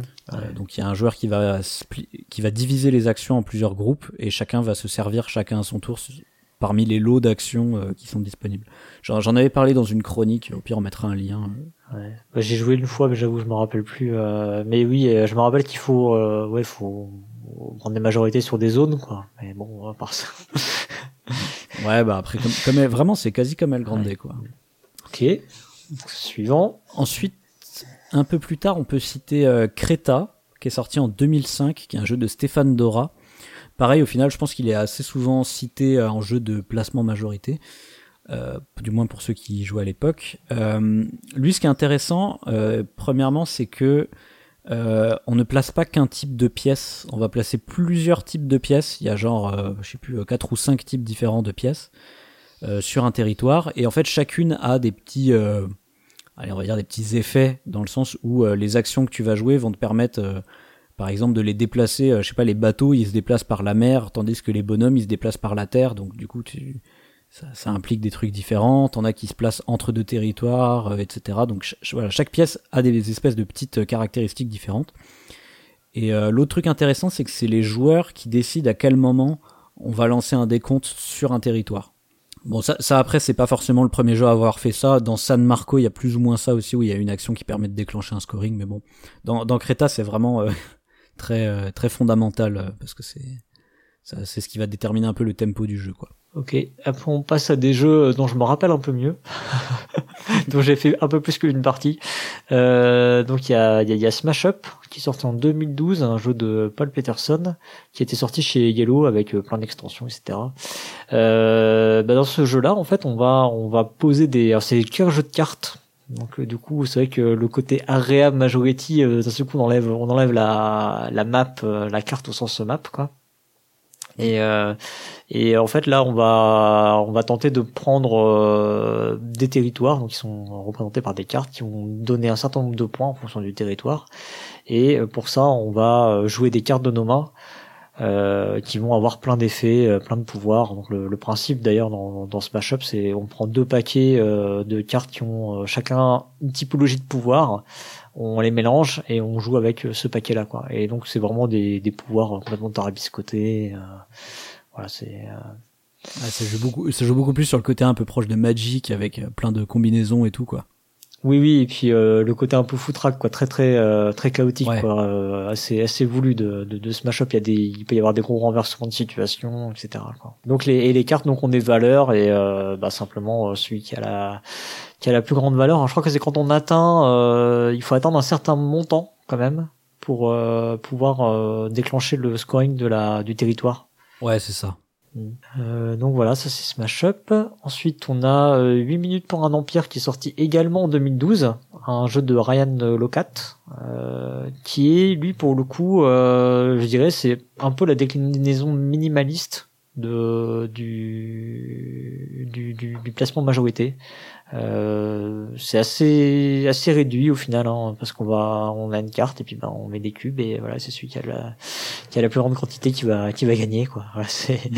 c'est ultra ultra réduit alors il y a une variante enfin une variante euh, un spin-off plutôt qui est 18 minutes pour un empire qui lui va utiliser des, des cartes avec des effets spéciaux et du coup qui revient presque un petit peu sur le, le côté qu'on trouve dans le Grande D avec ses cartes et avec des actions du coup un peu particulières quoi. C'est mm. c'est assez amusant de voir que bah il y a le côté très minimaliste du 8 minutes pour un empire et puis après il y a le côté où on rajoute des trucs et finalement on revient presque c'est pas du El Grande hein, mais euh, mais il y a, y a un petit côté euh, comme ça quoi. Ouais, parce que El Grande tu le fais pas en 18 minutes. Hein. Non, mais 8 minutes non plus, tu le fais pas en 8 minutes. 18 minutes, tu le fais pas non plus en 18 minutes. Ah oui. C'est le plus gros mensonge de, de du monde du jeu de société, ça. Rien que dans le titre, déjà, le mensonge apparaît. Et alors après, toujours dans les exemples un peu récents, on a Blood Rage, qui est sorti en 2015 de Eric Lang, euh, qui lui est beaucoup plus complexe hein, par rapport à 8 minutes pour un empire surtout. Euh, parce que tu vas avoir plein de mécaniques imbriquées, de draft et de trucs comme ça, mais notamment bah, il y, a, y, a, du placement euh, majorité euh, sur des territoires, donc comme dans El Grande. Mais finalement, c'est très différent parce que quand il y a un décompte qui est provoqué, tu peux décider que tes figurines sur les territoires adjacentes viennent sur ce territoire en gros pour venir ajouter leur force, leur majorité quoi, tu vois. Donc du coup, mmh. c'est vraiment un feeling au final qui revient un petit peu vers le côté euh, wargame. Et c'est marrant parce que du coup, El Grande avait presque pris les wargames et créé de l'interaction indirecte pour enlever le côté conflictuel. Et Blood Rage finalement va revenir remettre ce côté euh, bourrin et conflictuel, tu vois. Mmh, effectivement, ouais. Euh, bah voilà à peu près ce qui fait euh, le tour des, euh, des descendants du placement majorité, comme on pourrait le dire en français, et, area majority en anglais. Euh, après, on a, on peut parler d'un autre aspect. Euh, alors là, sur lequel on est, on est peut-être un peu moins sûr de nous pour le coup, donc euh, ça peut être intéressant d'avoir vos, vos, retours. Mm. Euh, on a noté le croisement en fait de des wargames et de ces aspects de majorité. Euh, donc là, c'est plutôt les jeux de type Warto, et typiquement, bah, c'est euh, ce qu'on va trouver dans Twilight Struggle, où on a euh, alors avec une dimension un petit peu abstraite hein, parce que là du coup on va pas on va pas avoir des cubes pour matérialiser ça mais on va avoir euh, bah la carte du monde hein, dans Twilight Struggle et euh, des influences politiques dans des dans des pays ou dans des théâtres d'opération en tout cas. Et bah, effectivement c'est finalement c'est un principe de majorité hein, qu'on va retrouver sur ces différents territoires quoi. Voilà. et une cohabitation. Ouais.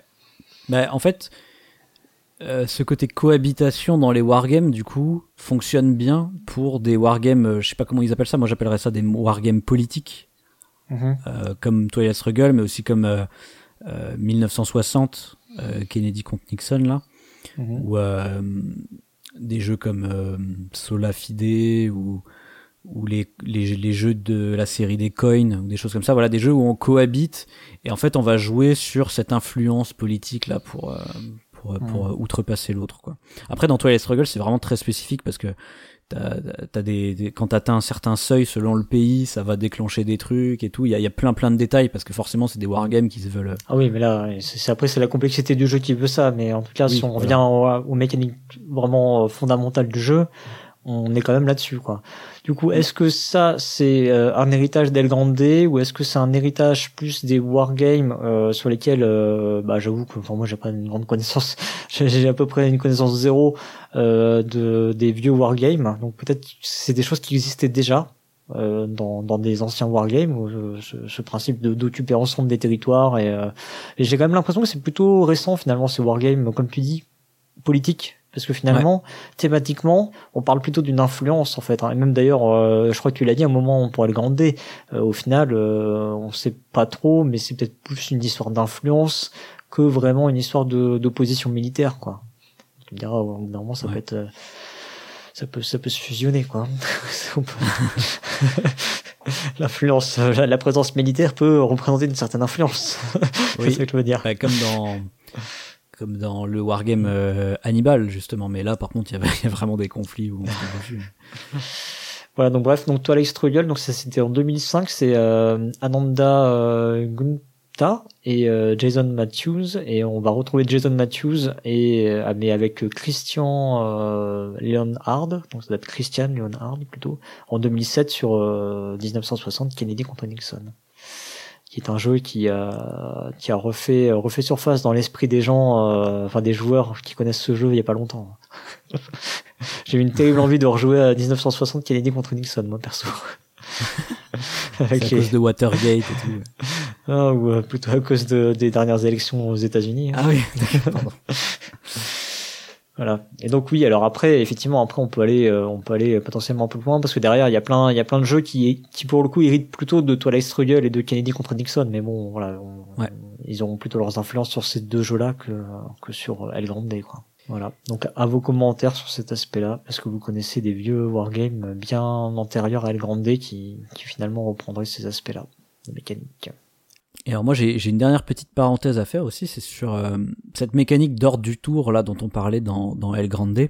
Euh, truc un peu rigolo, c'est que je euh, j'ai remarqué que dans un jeu qui s'appelle Carolus Magnus, qui est sorti en 2000, qui est un jeu de Leo Colovini, où, il y a exactement en fait le même système d'ordre de tour. Donc tu, tu choisis un chiffre et euh, les autres joueurs ne peuvent pas choisir strictement le même chiffre, tu sais. Et après tu peux plus l'utiliser dans les tours suivants. Enfin c'est exactement la même chose que dans El Grande. Mmh, et euh, pareil, plus t'es premier, euh, mieux c'est.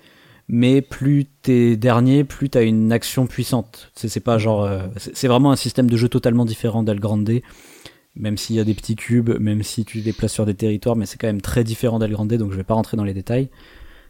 mais, mais toujours est-il qu'il y a cette idée de plus tu te mets tard dans l'ordre du tour, plus t'es t'as un avantage fort. Mmh, mmh. Ouais, un rééquilibre comme ça ouais, ce truc-là, finalement, tu vois, il y a, il y a plein de jeux ensuite qui le gardent. Alors, je sais pas si c'est El Grande qui a eu le premier, euh, qui est le premier à faire cette occurrence-là. Euh, mais t'as des jeux ensuite, bah, comme Citadel, c'est l'exemple le plus connu, où euh, ton ordre du tour va déterminer également euh, un petit bonus que tu vas avoir. Euh, voilà, c'est ah un ouais, exemple parmi tant d'autres. Ah, je l'aurais pas rapproché de Citadel pour le coup, parce que Citadel, oui, alors oui, ça influence sur l'ordre du tour, mais à la base, tu, enfin, tu choisis le pouvoir avec l'ordre, quoi, tu vois. Ils vont, ils vont de pair, quoi. Enfin, oui, on va peut-être pas faire un, débat là-dessus, mais justement, je trouve que elle est, c'est assez intéressant cette, cette mécanique euh, de, de choix d'ordre du tour, et je la trouve très, très peu utilisée. Ou alors, effectivement, c'est, c'est dérivé sur d'autres choses, comme toi, peut-être tu mm. penses peut-être sur Citadel, je sais pas. Non, mais, mais je peux pas en un autre exemple. C'est vrai que Citadel, c'est pas forcément le meilleur, mais si tu prends King Domino, par exemple, t'as ce côté-là, tu vois. Genre, soit je prends une bonne tuile, soit je me mets en premier dans l'ordre du tour, tu vois. Oui, effectivement, ouais. ouais, ouais. Mm. Mais finalement, en fait, justement, les, les descendants vont avoir plus tendance à faire des mécaniques à la King Domino de ce que j'appellerais de blocage, tu vois. C'est genre, je prends un choix parmi X et les autres ne peuvent plus le prendre. Oui, c'est plus dérivé en fait, mais. Mm. Oui, c'est juste dérivé en fait. Mais, mais dans El Grande, tu vois, avec ce système de cartes, finalement ça avait un problème, c'est que tu pouvais quand même te retrouver sur une égalité si jamais au bout d'un moment il restait plus beaucoup de cartes dans la main des joueurs, tu vois. Ah ouais, ouais, oui, effectivement, ouais. Et c'était pas censé pouvoir jouer la même valeur, mais effectivement si t'as plus que bah ouais. ouais. Bah après normalement il suffit d'avoir le bon nombre de cartes par rapport au nombre de tours. Là, là j'ai envie de dire c'est un peu une erreur de game design, mais bon. C'est vrai, mais après euh, tu vois, enfin dans Carolus Magnus par exemple, les chiffres ils vont que de 1 à 5. Donc euh... ah oui, il et il y a beaucoup plus que 5 tours. Le, le, problème pour revenir plus vite, ouais. Bon bref, voilà quoi avis aux, avis aux, aux, aux, jeunes auteurs en herbe qui cherchent une mécanique euh, pour définir qui est premier, etc. Euh, voilà. allez, allez jeter un coup d'œil chez le Grandé, euh, il y, a, y, a, des idées à prendre. Bien, eh bien écoute, maintenant qu'on a fait le tour des ascendants, des descendants et qu'on a donc regardé un petit peu ce qui existait en termes de, de jeux qui nous parlent de d'Area Majority, on va aller, on va faire comme d'habitude, hein. on va, on, on, va essayer de de placer les différentes œuvres par rapport à euh, la théorie du modèle euh, du genre littéraire d'Alastar Foller, euh, qui nous parle donc, enfin, qui explique que dans les œuvres littéraires, il y a toujours il y a toujours une œuvre innovatrice, une œuvre paradigmatique et une œuvre définitive. Alors, selon toi, parce que ça peut avoir un, côté assez personnel, hein, selon toi, comment tu places El Grande et puis quelles sont les œuvres que tu places sur les autres jalons? Euh, moi, pour le coup, ce qui est sûr, c'est que je le mets au moins en œuvre paradigmatique. parce que j'ai vraiment cette sensation que quand on parle de contrôle de territoire ou de placement majorité, c'est genre El Grande qui va venir dans les esprits immédiatement. Et euh, justement, euh, quand je regarde le terme euh, en anglais Area Majority, tu vois, quand tu vas regarder sur la page BGG, il y a genre que El Grande qui est cité sur cette mécanique-là, tu vois. Ah ouais Donc j'ai vraiment la sensation que c'est au moins paradigmatique, tu vois. Mhm. Ouais. Après, euh, j'aurais même tendance à le mettre presque en œuvre innovatrice, finalement, parce que j'ai- on le voit bien finalement dans les ascendants. Moi, je suis pas très convaincu sur le fait qu'il y ait d'autres jeux avant euh, qui reprennent ce délire d'avoir des territoires de, dans lesquels on peut cohabiter et dans lesquels il va falloir avoir une majorité dessus. Ça paraît très précis ce que je dis, mais en vrai, euh, on voit bien qu'il y a plein d'autres jeux qui ont descendu de El Grande et qui ont fait, euh, qui ont, qui ont fait ça quoi après. Et alors, une œuvre est définitive, c'est chaud. Euh, c'est chaud parce que finalement, il y en a pas eu tant que ça euh, qui, je trouve, égalait la l'intérêt de, de El Grande. Donc tu sais Mhm. quoi, je crois que je vais le même mettre en œuvre définitive aussi. Quoi. Genre, Tu fais le trio. Il y en a qu'une. Il y en a qu'un. C'est celui-là. ouais, c'est pre- franchement c'est presque Ouais. ça quoi. C'est-à-dire c'est il, est sorti et puis finalement moi je trouve que son, en fait je, je trouve que son épure, mais en même temps avec le côté des actions qui se renouvellent d'une partie à l'autre, bah me, me suffit en fait et j'ai pas trouvé Mhm. d'autres jeux qui, qui rendaient cette mécanique plus intéressante en fait. Mhm. À part, en, en vrai, vraiment, si j'hésitais, ce serait peut-être Cardinal Unkenich, tu vois. Mais, mais j'aime mieux le côté des actions qui se renouvellent dans El Grande, tu vois. Donc pour moi, El Grande est, est parfait, quoi, tu vois. Il fait le trio. Ok, d'accord. Ouais. Et toi, du coup? Euh, bah écoute, je, sais pas, mais en fait, euh, c'est la première fois que je suis autant euh, mal à l'aise, euh, et du coup, c'est marrant parce que quand je t'écoute, j'ai l'impression que t'étais pas non plus méga à l'aise sur sur ce sur ce coup-là. C'est la première fois que je suis autant mal à l'aise pour réussir à me placer là-dessus. Alors déjà, peut-être parce que c'est pas forcément le genre de mécanique que j'affectionne le plus. Donc, j'ai pas non plus joué peut-être à beaucoup de jeux de ce type-là. Euh, même si dans le tas, euh, on en a cité, euh, ouais, dans tous ceux que t'as cités, euh, moi il y a que y que Creta que je connaissais même pas, que auquel j'ai jamais joué, et Morganland, mais sinon les autres j'ai au moins joué une fois finalement.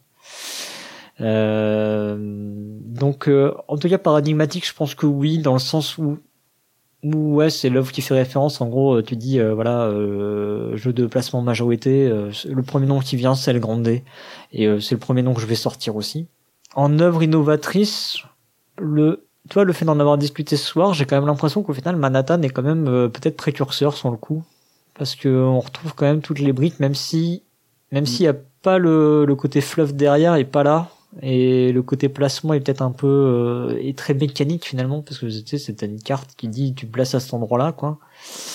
Euh, mais du coup tu vois en œuvre innovatrice et tu vois le côté peut-être un petit peu euh, un petit peu hyper carré un peu euh, tu vois peut-être euh, pas bien euh, pas bien poli et tout. Euh, même si euh, enfin dans le sens euh, dans le sens de cette mécanique là parce qu'en fait bon le jeu il y a, il y a, il y a rien à dire il y a pas de il y a, y a pas de je veux dire il y a rien à enlever toi je dis polir mais euh, mais voilà effectivement El Grande, euh, en ajoutant des petites choses, finalement, fait mieux.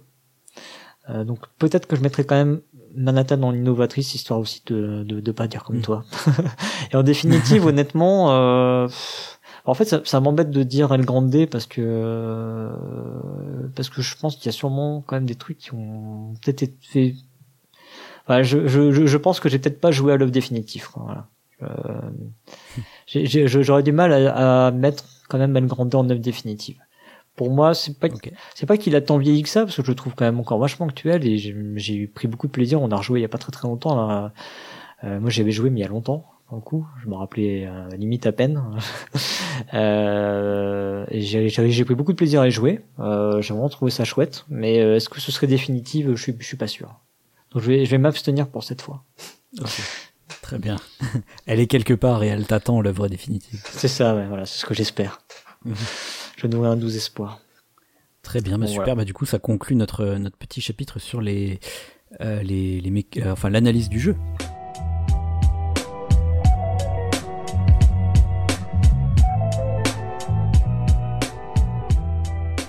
On va peut-être du coup maintenant se tourner vers la thématique. Est-ce que selon toi, El Grande est un jeu qui est thématique ou pas du tout, ou peut-être un peu? Où mhm. vas-tu placer le curseur dans, la, dans le thème?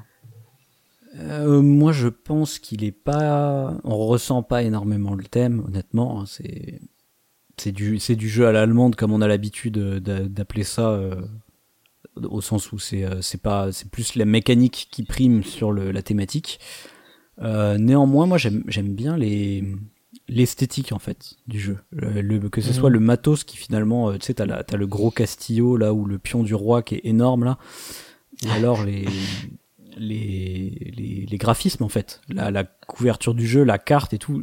Alors peut-être qu'il y en a qui trouvent ça genre vieux, allemand et moche. Moi je trouve ça super stylé personnellement. Ça me, je trouve ça vraiment un charme en fait. Bah en fait on est on est dans on est dans un la thématique c'est donc l'Espagne euh, médiévale et euh, du coup effectivement le, la carte la façon dont elle est euh, dessinée c'est c'est très raccord hein. Moi, j'ai pas fait, j'ai pas fait des études de en, cartographie euh, historique, mais euh, ça me paraît, en tout cas, ça, ça me paraît pas déconnant, quoi.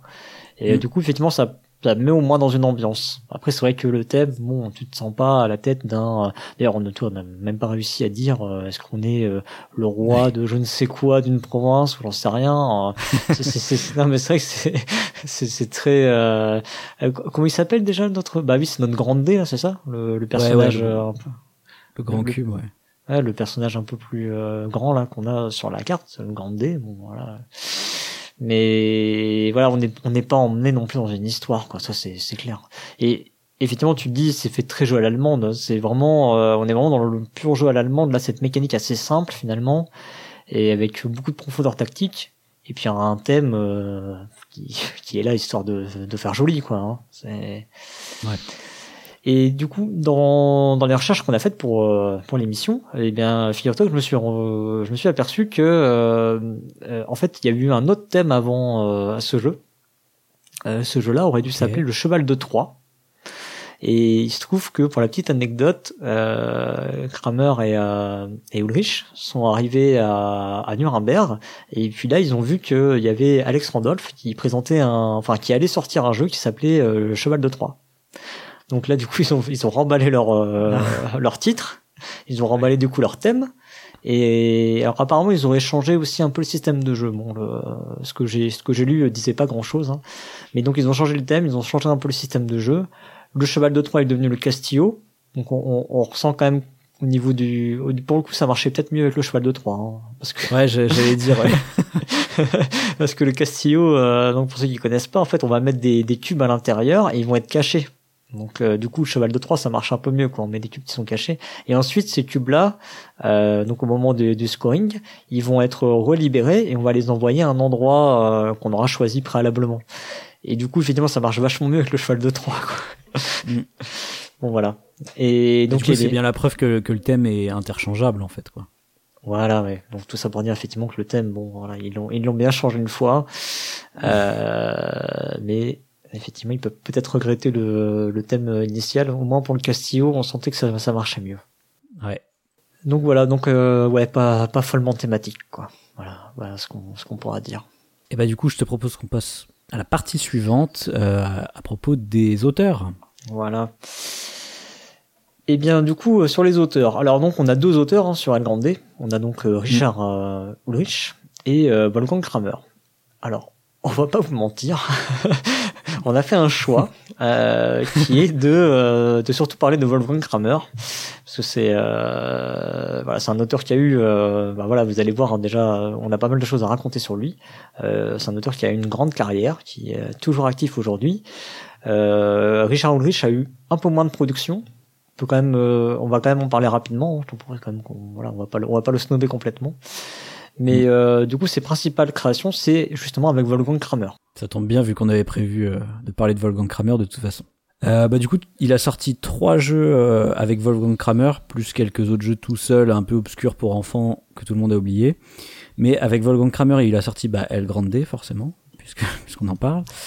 mais aussi Les Princes de Florence, qui mhm. est, moi j'adore ce jeu, en tout cas, qui est un jeu d'enchères en fait avec un petit peu de un petit peu de placement avec des espèces de, de polyomino. Des polyomino. Et oui, ça existait déjà. Et il a sorti un autre jeu qui s'appelle Marchand du Moyen Âge, qui est plus ou moins un jeu de livraison et de négociation avec des marchandises qu'on va échanger contre des contre des de l'argent qui représente des points de victoire. Quoi. Aussi avec avec Wolfgang Kramer pour le coup. Et euh, mais bon, pour le coup, c'est pas le jeu qui est resté le plus dans les annales. Hein. En revanche, Les Princes de Florence, c'est quand même un jeu qui a une, une certaine cote de popularité euh, auprès des joueurs. Ah ouais, bah parce qu'il est trop bien en fait. Bah il a eu des prix en plus aussi. mais, euh, mais oui, effectivement, c'est donc euh, voilà. Donc malheureusement, euh, c'est ça de, de co-créer avec des, des, auteurs hyper connus. on se fait on se fait un peu snober, désolé. donc on va parler maintenant de Wolfgang Kramer. Et donc on va se concentrer sur euh, sur cet auteur. Donc Wolfgang Kramer, donc qui est né euh, le 29 juin 1942 à Stuttgart, donc il va quand même bientôt fêter ses 80 ans. Et, et donc je rappelle, je l'ai dit, je l'ai dit un peu avant, il est encore actif. Voilà. Euh, donc c'est quelqu'un qui est diplômé en économie d'entreprise et qui a globalement il a travaillé dans le domaine de la comptabilité, logistique et euh, alors je peux comprendre du coup euh, sous des, des, aspects aussi informatiques. Euh, voilà, c'est pas c'était pas très très clair dans, dans la biographie. Euh, c'est un auteur professionnel allemand depuis 1989 et en fait il se trouve que c'était le premier auteur professionnel allemand. Donc c'est le premier euh, à avoir fait euh, de la création de jeux de société un job à temps plein. Donc rien que pour ça quand même c'est assez, assez notable. Il a fait pas mal de jeux promotionnels. c'est ce qui j'imagine aussi permettait peut-être de d'amorcer la pompe et d'arrondir un peu les fins de mois. Euh, d'ailleurs, c'est le premier euh, allemand à faire ça à temps plein. Hein. Oui, pardon. oui, oui je sais pas ce que j'ai dit, mais c'est le premier professionnel allemand. Après, je, euh, il doit y avoir des Américains, je pense. Bah, Alex Randolph. Voilà, par exemple. et après, je sais pas. Il doit pas y avoir, il doit pas y avoir grand monde quand même, hein, en 1989. Bah, Sid Saxon, Alex Randolph, je pense. Hmm. Ça doit être à peu près les, les, les trois seuls, du coup. C'est également l'auteur le plus primé du Spiel des Jahres donc il a remporté 5 Spiel des Jahres, on les citera un peu après, et un Kinder Spiel des Jahres aussi. Exactement, ouais. Et il a sa, bah, il a créé, selon BGG, il en est à 239 jeux, ce qui est quand même euh, du genre pas mal. Alors pour le pour le fun, parce que j'aime bien toujours les petites stats et les chiffres, euh, je suis allé regarder, comparer. Euh, Katala, il est à 160. Feduti et Boza, ils sont à peu près à 110. Rosenberg est quand même à 230, tu vois, je pensais qu'il allait être vachement en dessous par rapport à Kramer, et non, pas du ah tout. Ah ouais, je suis surpris aussi. Ouais, tu vois. Et ah, mais c'est parce qu'il y a euh, les extensions avec. Oui, alors il y a les extensions aussi avec, etc. Ah, avec toutes les extensions de Bonanza, Rosenberg. Euh. Je, je, je, je pense qu'elle tombe dedans, ouais. Et euh, alors, euh, et du coup, si en point de comparaison, je me suis dit bon, je vais, je vais en trouver un qui en a, qui a vraiment dû en faire beaucoup, beaucoup. Je pense que Knizia, ça doit être un bon, un bon candidat. Plus de 600. ah ouais, Knizia, ouais. Je sais pas qui, euh, qui détient le record, honnêtement. Hein, si, si ça vous amuse de chercher, ou si vous avez un moyen de, de chercher euh, rapidement, parce que moi j'ai fait, j'ai tapé au pif. Hein. Et euh, voilà, ça peut, ça peut être drôle en tout cas. Je, je pense de mémoire que c'est Knizia hein, qui a le plus de, ouais. qui a le plus de jeux édités. J'avoue que j'ai parié là-dessus, mais si tu veux un auteur qui est à peu près proche du 239 là de Wolfgang Kramer, il y a Alex Randolph qui lui avait fait autour de 200 jeux aussi. Mmh, ouais ça se rapproche plus. Donc voilà, donc tout ça pour dire que c'est quand même un auteur très prolifique qui euh, bah, qui a fatalement euh, marqué le paysage euh, allemand, en tout cas ludique, et euh, et bah il y a fortiori mondial, hein, 5 Spiel des Jahres, 239 jeux. Euh, on va continuer parce que il y a pas que ça à dire sur lui, il y en a encore. c'est déjà pas mal. Est-ce qu'on peut dire que c'est presque objectivement le meilleur auteur de jeux du monde? avec 5 Spiel des Jahres, bah en fait, euh, on pourrait, euh, on pourrait, on pourrait dire ça. Si on se basait sur les statistiques comme ça, euh, effectivement, on pourrait. Bah Après, hein. on pourrait, on pourrait, on pourrait tenter d'analyser ça sur, sous plein d'angles. On pourrait essayer de regarder euh, sur le top BGG, on pourrait regarder, voilà. Mais effectivement, sur le Spiel des Jahres, si on fait un palmarès sur le Spiel des Jahres, c'est le meilleur auteur, c'est le meilleur auteur. Oui. Incroyable. il, il, était, il était temps qu'on en parle, du coup. Vous allez me dire. Bah oui. oui. Il a fallu 12 épisodes. 12 épisodes. Hein. Euh, il, a, il a fait partie des fondateurs de la SAS. Alors la SAS, c'est la Société des auteurs euh, allemands. ça veut dire euh, Spiele Autoren euh, voilà. L'association des auteurs euh, de jeux.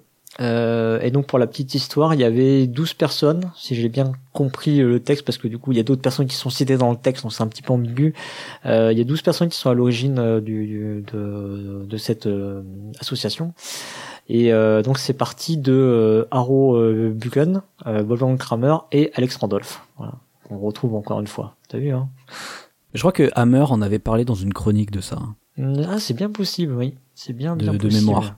Il va falloir, il va falloir qu'on retrouve le lien du coup maintenant. Bravo. et donc euh, il a été le président de cette association de 1995 à 1997. Voilà. On peut également peut-être parler de de ses inspirations. Ben effectivement, au niveau de ses inspirations, lui, il dit qu'il a été très influencé par euh, Sid Saxon et Alex Randolph, qui étaient euh, en fait finalement les auteurs presque les plus importants avant lui, au final. Et plus tard, plus tard dans les années 90, il dit qu'il s'est beaucoup inspiré bah, de Klaus Teuber, donc le papa des colons de Catane, et de Rainer Knizia. Et euh, ensuite, bah, n'importe quel bon jeu qu'il trouvait ou qu'il trouvait exceptionnel euh, a pu avoir une influence au final sur son travail. Mais bon, moi je trouve c'est, on en reparlera plus tard, mais je trouve c'est intéressant de voir qu'il s'est inspiré de Sid Saxon et Alex Randolph. Mhm, mhm. Bah, il faut dire aussi que à l'époque, euh, enfin effectivement 1989, euh, c'est quand même des, enfin, ça veut dire ça reste des auteurs de référence, hein, Sid Saxon et Alex Randolph, mais à cette Ah époque-là, ouais. je pense que ils sont absolument incontournables, quoi. Carrément, ouais. Et tu vois, il cite pas Francis Tresham, par exemple. Ouais, c'est vrai, ok, ok. C'était peut-être moins son style de jeu aussi, tout simplement, effectivement. Enfin, après, je veux dire, Bah ouais, c'est ça, quoi. Alors, on va peut-être essayer de dérouler euh, sa ludographie. Alors, évidemment, les 239 jeux, vous en doutez, Et- mais seulement 238, puisqu'on en a déjà fait un.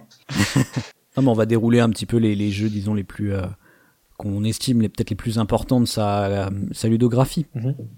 Bah déjà, on peut parler de Heimlich Co, qui est sorti en 1984 chez Ravensburger, qui est euh, son premier Spiel des Jahres au final, Mhm, qu'il a eu en 86, donc deux ans après la sortie du jeu, euh, qui est un jeu de à, à objectif secret, on va dire. Chacun contrôle euh, une couleur secrète et on va essayer de faire gagner des points à cette couleur en essayant de faire en sorte que les autres ne comprennent pas euh, quelle couleur on joue. Mhm. Si, si vous avez déjà joué au jeu Clan, c'est Clan est très inspiré de Heimlich Co en fait. Mhm.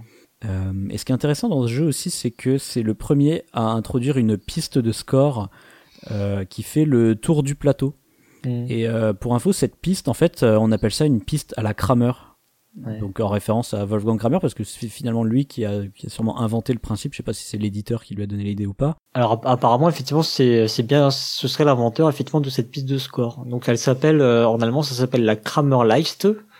Euh, et euh, Mm. donc alors c'est un terme alors je me suis renseigné parce que du coup je me suis dit mais est-ce que c'était pas très clair en fait dans les dans la documentation est-ce que c'est devenu un terme vraiment commun? Tu vois je me suis dit attends mais ça se trouve c'est un terme qui est devenu commun quoi mais non quand même pas en revanche c'est un terme qui est vraiment utilisé par les on va dire les vieux de la vieille quoi les euh, voilà les, les, les joueurs chevronnés qui ont un peu de bouteille ils vont parler de la Kramerleiste quoi Ah bah moi perso, euh, j'ai déjà utilisé ce terme. En tout cas, je l'avais déjà entendu. ah tu l'avais utilisé toi en français Oui, ouais moi je l'utilisais en français. Je disais piste Mm. à la Kramer, en tout cas.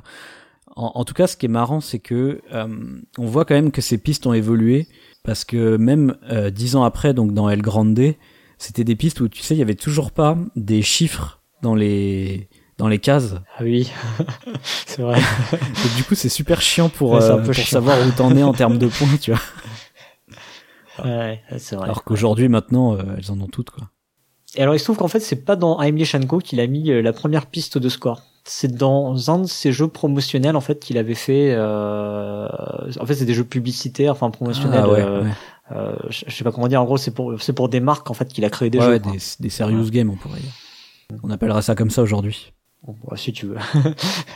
Euh, voilà. Et donc en fait c'est dans un de ces jeux-là qu'il avait mis une piste de score et il l'a repris dans Heimlich Co. Qui est- Ah, tu m'apprends un truc, tu vois. Voilà, je t'en prie. Je pensais que ça venait de Heimlich Co. Euh, donc ensuite, on peut parler euh, rapidement de Auf Arce, qui est un jeu qu'il a créé en 1987, euh, qui a été édité chez FX Schmidt. Alors ça s'écrit pas comme Schmidt, euh, l'auteur, enfin l'éditeur que vous connaissez. C'est une Ouais. société qui a été absorbée depuis par Ravensburger. Euh, et donc ça, c'est son Spiel des Jahres 1987. Voilà. Alors je sais plus si on en avait parlé, mais je me rappelle qu'on était tombé dessus quand on avait fait la chronique sur euh, Age of Steam. Ouais, on en avait parlé. C'est c'est un On jeu de parlé, livraison euh, avec des petits camions où tu vas transporter Ouais. des marchandises et tout. Ok, j'avais juste un doute si on en avait déjà parlé ou pas. Mm. Voilà. Bon après, euh, moi j'y ai pas joué, donc euh, je, je peux pas en dire beaucoup plus. Bah, il y a, il y a des, il y a de l'enchère, il y a des livraisons. Euh, voilà, rien de rien de foufou, mais quand t'es en 87, c'est c'est c'est c'est cool quoi tu vois. Il y avait des camions en plus quoi. Ah oui oui il y avait des petits camions. Et en fait ils ont ils ont des espèces d'emplacements pour mettre des cubes dedans tu vois donc c'est trop cool. Ouais ouais. Hein? Encore un appel pour les auteurs en herbe. Franchement le thème du camion c'est pas beaucoup utilisé je trouve. Ouais. euh, ensuite il y a Piraten Adventure un jeu auquel j'ai joué. Oh. c'est le Spiel des enfant de 1991. Et effectivement, ouais, j'ai déjà joué avec mon fils. Ah, euh, c'est un, c'est un jeu coopératif dans lequel il va falloir euh, réussir à, à, foutre le camp. Euh, en gros, on est poursuivi par des pirates et il y a un système assez euh, assez rigolo de, on va lancer deux dés, on va en choisir un pour les pirates et un pour nous. Et en gros, faut, c'est une piste circulaire et il faut pas se faire rattraper. Il y a des, voilà, bon, c'est, c'est un jeu pour enfants quand même. Hein. ouais. ouais. Euh, après, il a sorti euh, en 94, euh, toujours chez Amigo, il me semble. C'est ce qui prend. C'est ce qui prend que qui est, qui est un jeu très très connu et qui a été encore édité moult fois au fil des années. Avec des spin-offs et tout ça aussi. Oui, oui, 7 qui prend, 8 qui prend, euh, qui est un jeu de cartes à choix simultané, donc euh, probablement une inspiration de Stupide Vautour. Euh, sauf que l'idée intéressante, c'est c'est des cartes de 1 à 104 et euh, c'est très compliqué à expliquer euh, juste à l'oral parce qu'en fait l'idée c'est que les cartes ensuite selon ce que vous avez joué ça va se mettre dans des, dans des lignes et il faut pas être celui qui joue la sixième carte d'une ligne sinon on, la ramasse et ça fait des points négatifs quoi donc c'est pour ça que ça s'appelle 6 qui prend quoi. Voilà. C'est très très rigolo comme euh, comme jeu. Hein. Faut pas il faut pas chercher beaucoup plus loin que voilà c'est un jeu très familial un bon un bon gateway game quoi. Alors pour info, moi, moi tu vois, c'est un jeu que je j'ai détesté pendant très longtemps et j'y ai rejoué genre il y a 3-4 mois et j'ai fait ah ouais en fait c'est cool. Tu vois. Ah, c'est assez malin en fait. Il y a, y, a, y a moyen de tu joues sur les probas et tout ça et puis bon euh, après voilà tu prends des tu prends des, des, des revers euh, énormes des fois et c'est juste c'est rigolo quoi voilà. Je crois je crois que c'est le seul jeu auquel j'ai jamais euh, fait euh, ce sens là c'est-à-dire je l'aime pas puis je l'aime. Tu vois ce que je veux dire Ah ouais, d'accord. voilà. T'as fini par euh, par trouver euh, l'étincelle qui était à l'intérieur de ce jeu, quoi, ce qui faisait vraiment son sel. C'est ça, mais bon, au moins 13 ans après y avoir joué pour la première fois. Donc rien n'est perdu. Exact. Ok. Alors ensuite on a Tikal, quand même, euh, donc qui est le Spiel des 1999.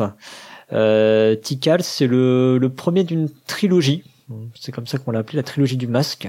Euh, donc on va parler euh, ensuite, euh, bon peut-être en parler très rapidement maintenant. Hein. ensuite il y a eu Java en 2000 et Mexica en 2002. Donc ce sont trois jeux qui ont été édités chez Ravensburger, qu'il a fait tous les trois avec euh, Michael Kisling, mm. qui va devenir un peu son son nouveau binôme récurrent. D'ailleurs aujourd'hui c'est assez rare qu'on parle de, de Wolfgang Kramer sans parler de Michael Kisling. Hein. Non, on dit souvent Kramer et Kisling. Ouais, c'est devenu euh, c'est devenu un, acronyme euh, K, K et K K K. Euh, donc ensuite donc on, donc Tikal on disait euh, donc qui euh, popularise le principe enfin le, la mécanique de, de points d'action. On va avoir euh, chaque joueur va avoir un pool un nombre de points d'action à dépenser dans le tour. Je crois que dans Tikal c'est 10. Euh, et on va pouvoir réaliser différentes actions avec ces 10 points. Il y a des actions qui coûtent 1 point, des actions qui coûtent 2 points, etc. Mm. Voilà. Et c'est la même mécanique qui est utilisée ensuite dans Java et Mexica, si je dis pas de bêtises, parce que moi j'ai joué Critical. J'ai pas joué non plus, alors je sais pas. Euh, voilà, voilà. Ensuite, on a Torres en 1999 également, euh, qui, qui, obtiendra le Spiel des euh, de l'année 2000, toujours avec Kisling euh, et édité aussi chez Ravensburger. Donc là, c'est son dernier Spiel des Jahres, si je dis pas de bêtises. Hein. Ah, après 2000, il gagne plus de Spiel des Jahres. Ah, c'est fini. C'est un auteur euh, fini. On va voir que non, c'est pas un auteur fini du tout. Mais, euh, mais effectivement, il y a plus de Spiel des Jahres euh, pour lui ensuite. Et Torres qui réutilise aussi le principe de point d'action d'ailleurs. Ouais, qui utilise le principe de point d'action, qui utilise aussi un système, s'il n'y a pas de bêtises, de d'action par les cartes aussi, non? Il n'y a pas des, t'as des actions spéciales sur Torres, non? Plus ou moins, ouais. Tu peux, t'as, as ton propre petit paquet de cartes dans lequel tu peux piocher pour déclencher des espèces de super actions. Euh, mm. Pour, pour, pour gagner un petit peu de, de points d'action. Mais ce qui, est, ce qui est vraiment intéressant, surtout dans Torres, c'est la mécanique de, de pause et de déplacement de tes chevaliers. Tu vas poser mm. des, des, des trucs en 3D en fait, des, des petits, je sais, je sais Des tours. comment ils appellent ça, Ouais, des tours, ouais. Ouais. avec un système de score assez rigolo hein, où tu multiplies la, la, la largeur de ta ta surface par la Ah oui, c'est par sa hauteur. par la hauteur. C'est vrai, c'est vrai. Avec euh, ouais une dimension du coup, il faut occuper du, du territoire, mais il y a pas, euh, y, a, y, a, il y a plus les, les aspects de majorité. Hein. Non, ouais, non, non. Donc en 2000, on l'a déjà évoqué, il y a Les Princes de Florence qu'il a fait avec Richard Ulrich, euh, qui a été édité chez Alea et qui plus tard a connu une réédition euh, chez Istari, euh, mais cette fois-ci avec le fils de Richard Ulrich qui a intervenu dans le développement, qui s'appelait Jens Christopher Ulrich. Voilà, donc on a déjà dit jeu d'enchères, jeu de, de pause un petit peu aussi. Java Mexica, on en a déjà parlé, 2000-2002. Et euh, en 2004, il sort avec euh, Kisling un jeu qui s'appelle Maharaja, qui a été édité chez Phalanx Games, qui a connu une réédition très très récemment là sur Kickstarter. Mm, c'est vrai. Euh, et lui, je, je trouve qu'il y a un peu une filiation avec El Grande dans la mesure où c'est aussi un jeu de placement majorité du coup. Donc euh, tu vas tu vas essayer de construire des palais et des trucs comme ça pour avoir des majorités. La différence c'est que tu vas devoir dé- la manière dont tu construis ces palais, c'est en déplaçant un bonhomme sur une carte. Et du coup, il y a tout un principe de, il y a tout plein de règles de déplacement où tu vas construire des petits chemins. Il va falloir que tu payes les autres selon les chemins que tu prends et tout. Donc voilà, c'est un peu comme El Grande dans la mesure où tu, tu, tu as ce placement majorité sur des territoires, mais la manière de poser les, les choses est vraiment différente, quoi. Et l'autre truc qui est cool dans Maharaja, c'est qu'il y a un système d'ordre du tour, mais que du, coup- du coup, il a pas repris celui d'El Grande, il a repris Mhm. justement celui de Citadel. Ah. C'est pour ça que j'en ai parlé un peu tout à l'heure, où justement tu choisis un rôle qui va te donner un ordre du tour et un pouvoir. Et un tu vois. pouvoir, ok. Mm. Mais bon, c'est quand même différent de Citadel parce qu'en fait, le rôle, tu le gardes devant toi d'un tour à l'autre et il faut que les autres fassent une action pour te le piquer en fait. Ah d'accord, ok. Mm. C'est, c'est, ça, ça- il va, ils vont, ils vont switcher ton rôle en gros quoi. Donc c'est, c'est un poil différent, mais du coup, c'est, je trouve, il y a un parallèle intéressant à faire avec euh, avec El Grande quoi. Effectivement, hein, d'accord. Euh, ensuite, on peut parler de That's Life ou euh, Verflixt en allemand. Donc ça, c'est sorti en 2005 et c'est un jeu auquel tu m'as fait jouer il y a pas très longtemps, ça. Euh, qui est un Ouais. jeu chez Ravensburger, qui est un jeu de, de parcours finalement. Euh, mais avec euh, un, un principe, on va récupérer des points sur le parcours, enfin des points positifs ou des points négatifs. Évidemment, il faut essayer de récupérer des points positifs. C'est hyper malin euh, comme jeu, euh, franchement. euh, si vous avez ça et que vous n'y jouez pas chez vous, ça m'intéresse. C'est, c'est un principe euh, relativement simple en fait. C'est, c'est qu'à chaque fois, c'est le dernier à quitter une case qui la ramasse en fait. C'est ça. Mais on a plusieurs jetons, en fait. C'est ça aussi, surtout le truc. Oui. Comme, comme on en Ah a ouais. plusieurs, on va jouer soit les uns, soit les autres. Et du coup, il y a un espèce de, d'effet comme ça. On va, on va attendre, euh, que les autres bougent. Et puis finalement, bah, ils bougent pas, évidemment. Enfin, bref, voilà, c'est, euh, c'est, c'est vraiment, j'ai vraiment trouvé ça très, très, très fun. Je, je, je sais plus si tu l'as dit, mais c'est aussi un jeu qu'il a fait avec euh, Kisling. Euh, je l'ai peut-être pas dit. Alors ensuite, en 2007, il va sortir Colosseum, qui est sorti chez Days of Wonder, et pareil, qui a, connu une réédition il y a pas très longtemps chez je sais plus qui, euh, qu'il a fait avec Marcus Lupke, Lupke, euh, qui est un jeu de... Alors si je me souviens bien, c'est un jeu d'enchères, Euh, ouais, il y a de l'enchère, ouais, de mémoire. Ouais. tu vas récupérer des lots comme ça de, de trucs que tu vas mettre dans ton colisée pour... pour, euh, on va dire, satisfaire les, le public, on va dire. Faire un beau spectacle. ouais, un spectacle, ça se passe à l'époque romaine, tout ça. Et, et, en gros, tu vas, il y, a- aussi un- une mécanique de, de parcours un peu intéressante où tu vas, euh, tu vas essayer de bouger des pions pour qu'ils tombent chez toi, en gros, quoi. Il y a, y a un truc comme ça. Donc c'est un mix entre du, du parcours et de l'enchère. Je sais pas, je sais pas si on peut appeler ça vraiment du parcours, mais il y a des pions qui marchent sur une piste et t'essayes de les faire tomber sur tes cases un peu, quoi. On dirait que je parle du Monopoly comme ça, mais. C'est- beaucoup plus contrôlable que le Monopoly. Il me semble aussi de mémoire. Mais euh, celui-là, j'y ai joué euh, pareil quand il est sorti, mais c'était sorti chez Days of Wonder, donc avec une très très belle édition. Et il a eu une réédition Ouais. récente, euh, c'est pas via Kickstarter aussi, je sais plus. Euh, si, je crois. Chez euh, Testy Ministrel Game, Ah voilà. Ouais. avec. Devenu tout. Je me rappelle, c'est devenu tout américain, là. tout à l'américaine, tu sais. ouais, mm. C'est moins c'est moins joli, je trouve. Bon. Ouais, voilà. C'est ce que je voulais dire par là. Voilà. Après, euh, donc après, moi, je, alors j'ai cité donc en plus récent pour euh, revenir sur des jeux peut-être qui euh, qui peuvent peut-être un peu plus parler euh, aux, aux, gens qui sont qui nous écoutent euh, un peu plus jeunes dans le hobby. Il y a Gueule Noire qui est aussi de de Wolfgang Kramer et de Michael Kisling, qui est un jeu qui était sorti chez Gigamic en 2013. Gueule Noire, c'est un jeu que j'avais trouvé vraiment vraiment très chouette. C'est jeu de gestion mais assez assez simple au final avec assez peu de paramètres, mais euh, vraiment très intéressant avec euh, des dimensions d'optimisation. Euh, en gros, tu joues des, tu joues une compagnie de, une compagnie minière qui va envoyer ses mineurs au fond de la mine, et puis en fonction de, il y a, ah, je sais plus si il y a vraiment un côté prise de risque ou pas. Non, je pense que c'est juste que c'est plus compliqué d'aller au fond. Mais euh, en gros, si plus tu vas au fond de la mine et plus tu as du, du, charbon de qualité, etc. Et bon voilà, il y a tout un, un système euh, assez intéressant de gestion euh, de ton déplacement dans la mine aussi. moi, j'avais trouvé ça vraiment très chouette. Faudrait que Gigamic le réédite, voilà, parce que c'est introuvable. voilà, c'était aussi pour lancer un appel. Mais parce qu'il avait fait un jeu aussi qui s'appelait Kavoom qui est aussi avec des mecs qui vont dans des mines, mais je sais pas si c'est un rapport ou pas. Euh, je sais pas. Bah, si ça se trouve, euh, si ça se trouve, c'est un Kavoum euh, simplifié, mais je, je je saurais pas du tout te dire pour le coup. J'avais pas joué à Kavoum. Enfin, c'était aussi avec Kisling, donc euh, je devrais le dire au pluriel. Ils avaient. Oui, oui. à partir de là, il pourrait presque tout le temps parler de lui au pluriel. Euh, sauf, sauf justement pour Linko. Euh, qui est le dernier que j'ai listé de mon côté. Euh, Linko qui est sorti en 2014 qui est un jeu de un, jeu de cartes. Franchement, c'est hyper atypique en fait. Je sais pas trop. Euh, c'est un, un, jeu dans lequel il y a une dimension de défausse, mais en fait c'est pas forcément la finalité du jeu quoi. C'est vraiment hyper malin, Nico. Franchement, si vous connaissez pas, à partir de, euh, peut-être plutôt, j'allais dire trois joueurs, mais peut-être plutôt quatre joueurs quand même. Plutôt quatre. C'est fun. Bah, il y a une, même une variante pour deux, donc j'avoue, j'ai jamais essayé, mais euh, c'est vraiment hyper fun, quoi. Il faut, euh, il y a moyen de faire des crasses aux autres. Enfin bon, voilà, c'est vraiment les, les jeux un peu de, un peu de Texat, euh, comme on appelle ça, dans le pur jus, et c'est vraiment, c'est vraiment hyper malin. C'est un, un côté un peu contre-intuitif euh, c'est souvent la marque des bons jeux, je trouve, de, de non, dans ce style-là, non? T'as pas l'impression toi aussi? Ouais, C'est un peu contre-intuitif, je sais pas. Ça te déstabilise un peu et euh, je sais pas, ça te.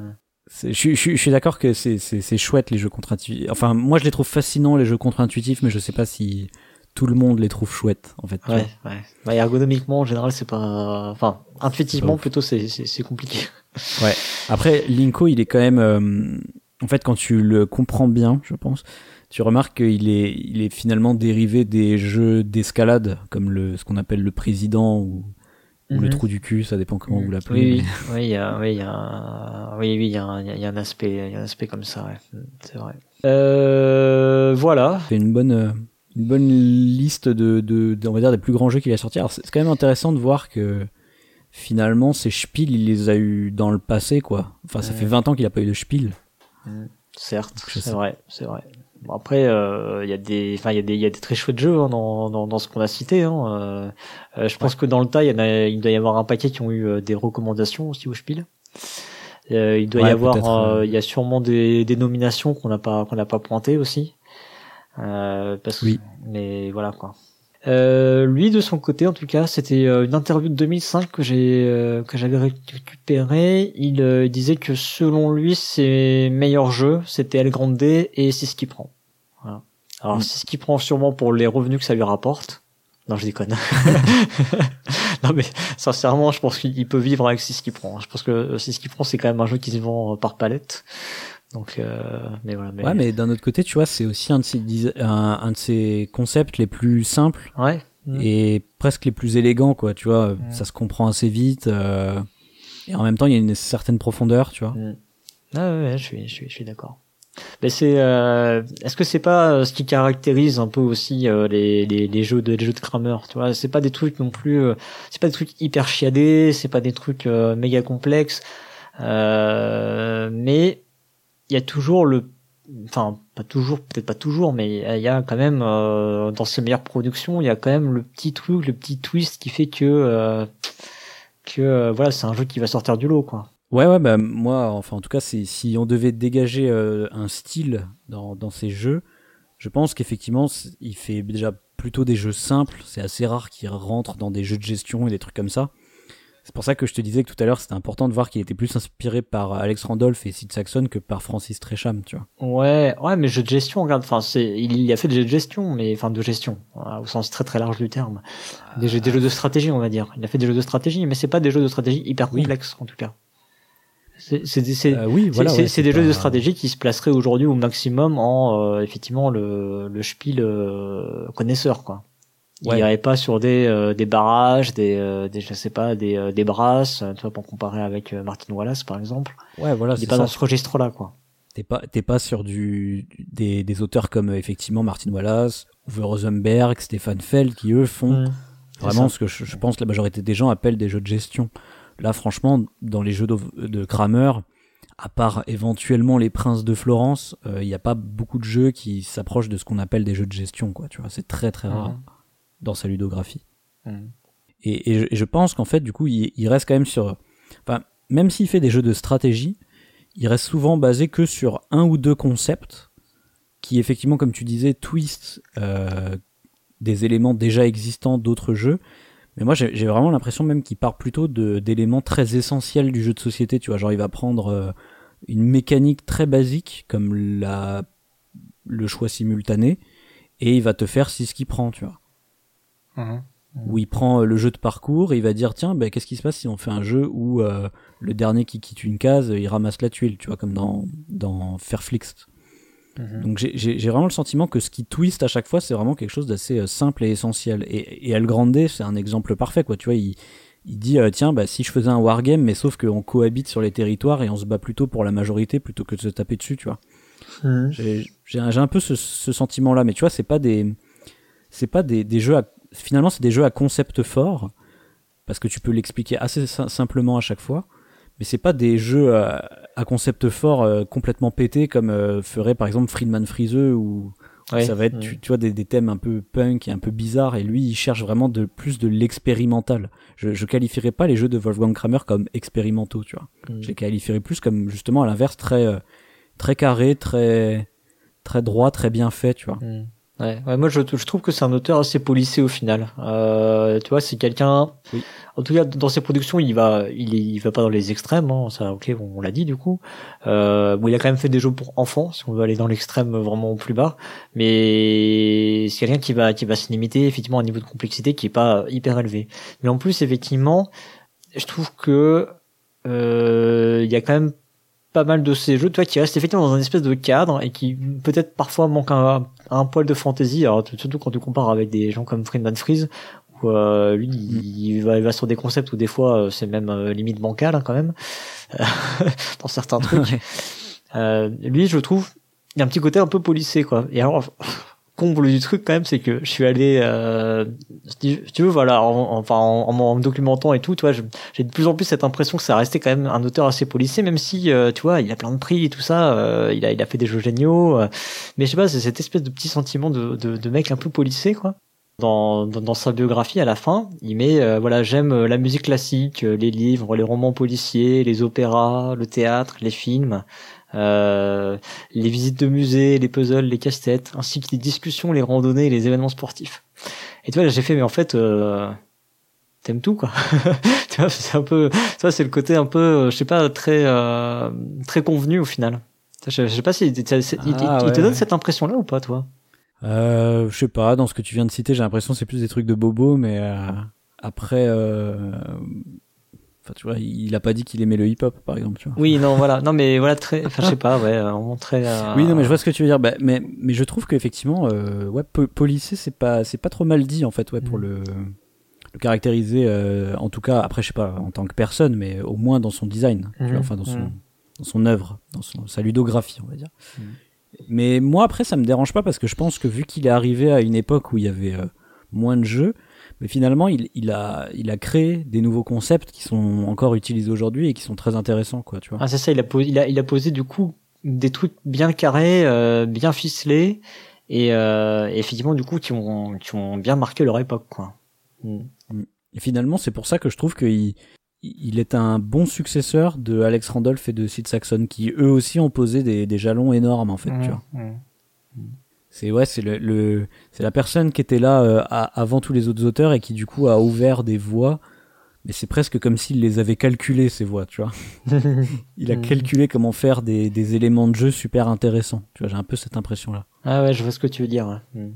ouais, ouais c'est ça. Finalement, euh, quelque part, il a, il a placé des jalons, il a pris des, des, des comme tu disais, ouais, des, des bouts, euh, enfin des trucs essentiels, quoi.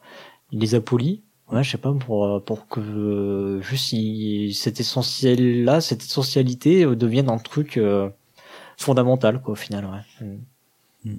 mais pareil, tu vois, il il, a pas fait comme beaucoup d'auteurs, il a pas fait de de jeux dérivés de mécaniques complexes. Genre, il a pas fait de deck building, il a pas fait de jeu de draft. Enfin, il me semble pas. Hein. J'ai peut-être qu'il en a fait et que c'est tombé dans l'oubli peut-être, hein, mais que j'ai pas fait attention. Mais je, je connais pas en tout cas de jeu de deck building ou de draft de Kramer ou de pose d'ouvrier non plus, tu vois. Bah euh, ouais, écoute, je suis, je suis en train d'essayer de, réfléchir. Je, je, ouais, je vois pas. En tout cas, rien de qui serait notable, quoi. Mais euh, ouais. Soit c'est un côté old school, soit c'est juste que justement, il préfère taper dans des éléments essentiels du jeu de société plutôt que de dériver euh, des jeux déjà existants, tu vois. Et c'est bizarre parce que du, parce que euh, tu te rappelles, il disait que euh, justement au niveau de ses inspirations, bon voilà, il, c'était les anciennes inspirations, les inspirations plus contemporaines de ses de ses de sa période la plus faste, on va dire, là où il a remporté des prix. Et il disait voilà, et après je m'inspire aussi de tous les trucs qui m'ont plu, voilà quoi. Et, et du coup, c'est antinomique parce que dans ce cas-là, il serait bien tombé sur euh, quand même un Dominion, un, ou peut-être pas Dominion, mais peut-être un autre truc qui lui aurait plu. Il aurait eu envie de faire un jeu de deck building, non? Du coup, je suis en train de, de passer en même temps qu'on discute euh, un petit peu le, les, les, trucs BGG. Je suis en train de chercher s'il n'y a pas un deck building comme dans le tas. Et, mais c'est vrai que je je vois pas. Alors après, il y a des jeux que je connais pas euh, dans sa ludographie, hein, genre je sais pas, genre Portanigra par exemple. Je j'ai jamais joué, je sais pas. Ouais, moi aussi, il y en a plein que j'ai pas joué. Je sais pas hein, ce qu'il y a dedans. Donc, alors peut-être, peut-être effectivement qu'on a simplement raté euh, euh, des jeux, des jeux effectivement euh, dans sa ludographie sur lesquels il a, il a, il, a abordé ses mécaniques. Hein. Dans Nauticus, il y a du action drafting. Est-ce que c'est du draft Est-ce que c'est du draft à la Seven Wonders ça, c'est, c'est les Américains qui appellent ça du draft, mais c'est du blocage en vrai. Mais, mais tu vois, en fait, ce que je veux dire, c'est au pire, même sans forcément chercher ou quoi. De toute façon, après, il y a eu peut-être des protos qu'il a fait qui étaient avec du deck building, ouais. sais rien, mais. C'est pas ce qui ressort, en tout cas. intéressant, c'est de voir, ouais, voilà, c'est de voir qu'est-ce qui ressort, qu'est-ce qui a été édité, qu'est-ce qui est, qu'est-ce qui est le plus connu.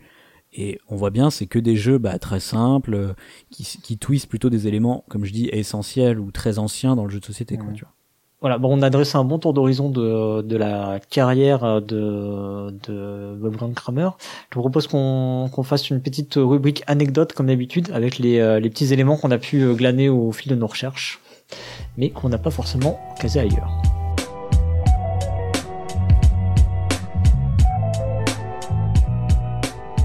Alors la première anecdote que j'ai trouvée, c'est que bah, il se trouve que Kramer et Kissling ont, euh, donc on vous a dit, ils ont eu, euh, ils ont travaillé énormément ensemble, ils ont fait plein plein de jeux ensemble. J'ai pas regardé combien, mais je pense qu'il y a quand même un bon bon paquet qu'ils ont fait ensemble.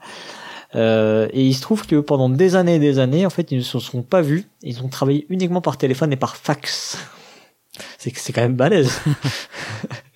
C'est rigolo.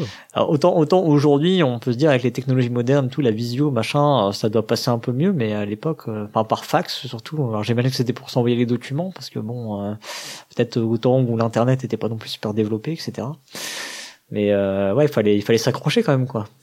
C'est une époque où les gens jouaient à diplomatie par correspondance aussi. Ouais, ouais, peut-être, c'est pas faux, mais bon. Donc voilà. Alors c'est aussi le un des seuls auteurs à avoir remporté un prix spécial euh, au Deutscher Spielepreis. En fait, en 2012, il a remporté un prix euh, donc prix spécial du enfin c'est pas du jury, mais enfin si c'est forcément un jury quand même euh, pour l'ensemble de sa carrière en fait, l'ensemble de son œuvre. Le seul autre auteur à avoir euh, eu un prix un peu dans ce style-là, c'était Alex Randolph. Encore une fois. Mhm. On en aura parlé pas mal de fois quand même dans, dans cette soirée. Hein de Alex bah, je pense qu'il y a vraiment un lien entre deux, c'est deux auteurs très très importants. Quoi. Ouais. Et Alex Randolph, alors c'était euh, à l'occasion de ses 70 ans, mais bon, on comprend bien que le prix était accordé aussi pour euh, sûrement l'ensemble de sa carrière. Hein, voilà, c'était pas expliqué de la même façon, mais voilà. Donc voilà, c'était euh, le, le prix pour l'ensemble de sa carrière au Dutch Prize, c'était 2012. Alors moi j'avais une autre anecdote c'était à propos de Cyril Demagde, donc le, le, patron de Istari, euh, qui est, je me souviens en fait de cette anecdote qu'il était passé dans une Trick Track TV.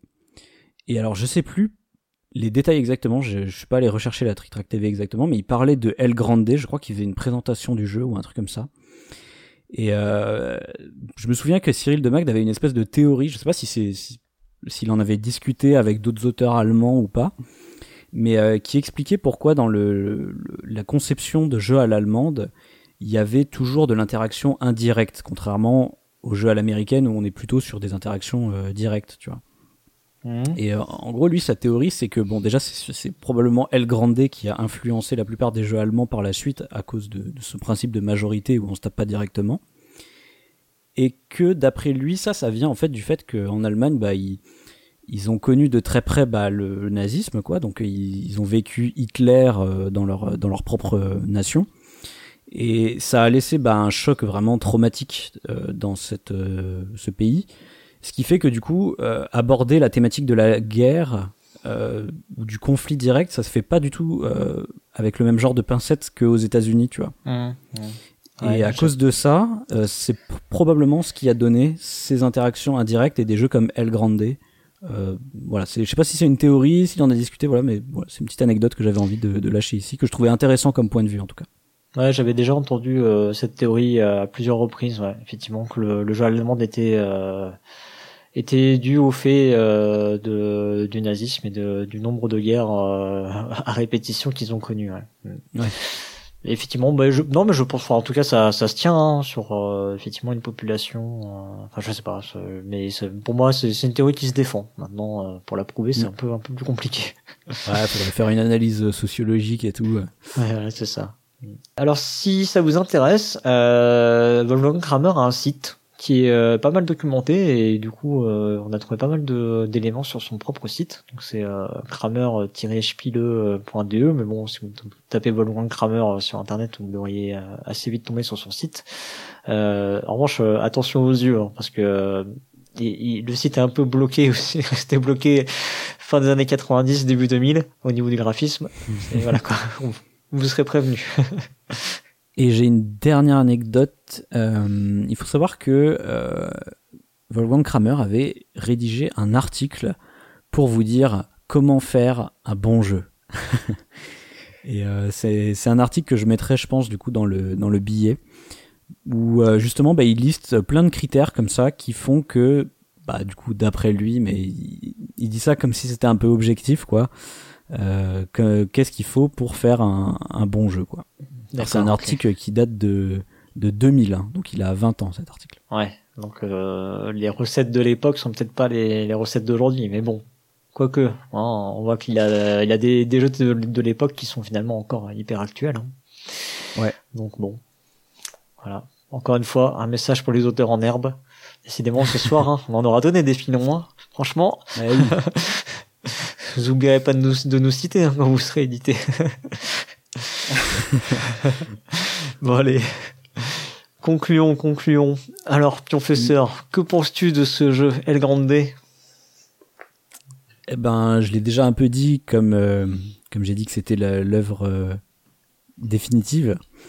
Euh, moi, El Grande, c'est un jeu que j'aime beaucoup, que qui est très impressionnant dans la mesure où il a 25 ans et je trouve que il est encore très très euh, enfin il a il a vraiment pas vieilli quoi. C'est c'est dingue de se dire que il est sorti la même année que les colons de Catane qui aujourd'hui a vraiment je trouve très mal vieilli comparé à El Grande quoi.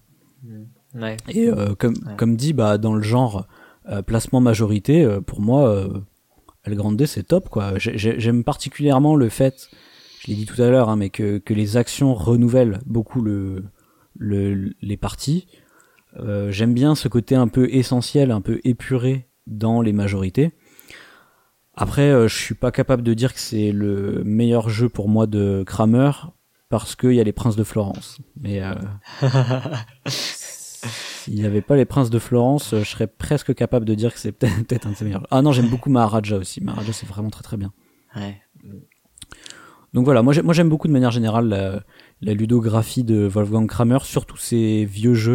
ses un peu moins c'est récent. Je pense dans ces récents, il y a à peu près que Linko que j'aime bien. Mhm. Mais euh, mais sinon, ouais, El Grande très très très très très bien. Euh, il, il faut y jouer au moins une fois dans sa vie, je pense. Ouais, je pense que bah je pense que t'as pas mal résumé déjà en disant euh, El Grande, il faut y jouer au moins une fois dans sa vie. Euh, effectivement, je pense que c'est euh, c'est un gros jalon dans le dans le jeu de société, hein, ce placement majorité. C'est difficile de Mm. passer à côté. Euh, même euh, je disais éventuellement peut-être que Manhattan est l'œuvre innovatrice, mais on, on sent c'est pas le même feeling en fait. Je sais pas, c'est c'est ça rend quand même pas la même chose. Après, on est peut-être un peu leurré euh, aussi sur le, le côté euh, euh, le côté ergonomique euh, et graphique Côté matériel. matériel toi de El Grande hein, ça il y a, y a peut-être de ça aussi hein.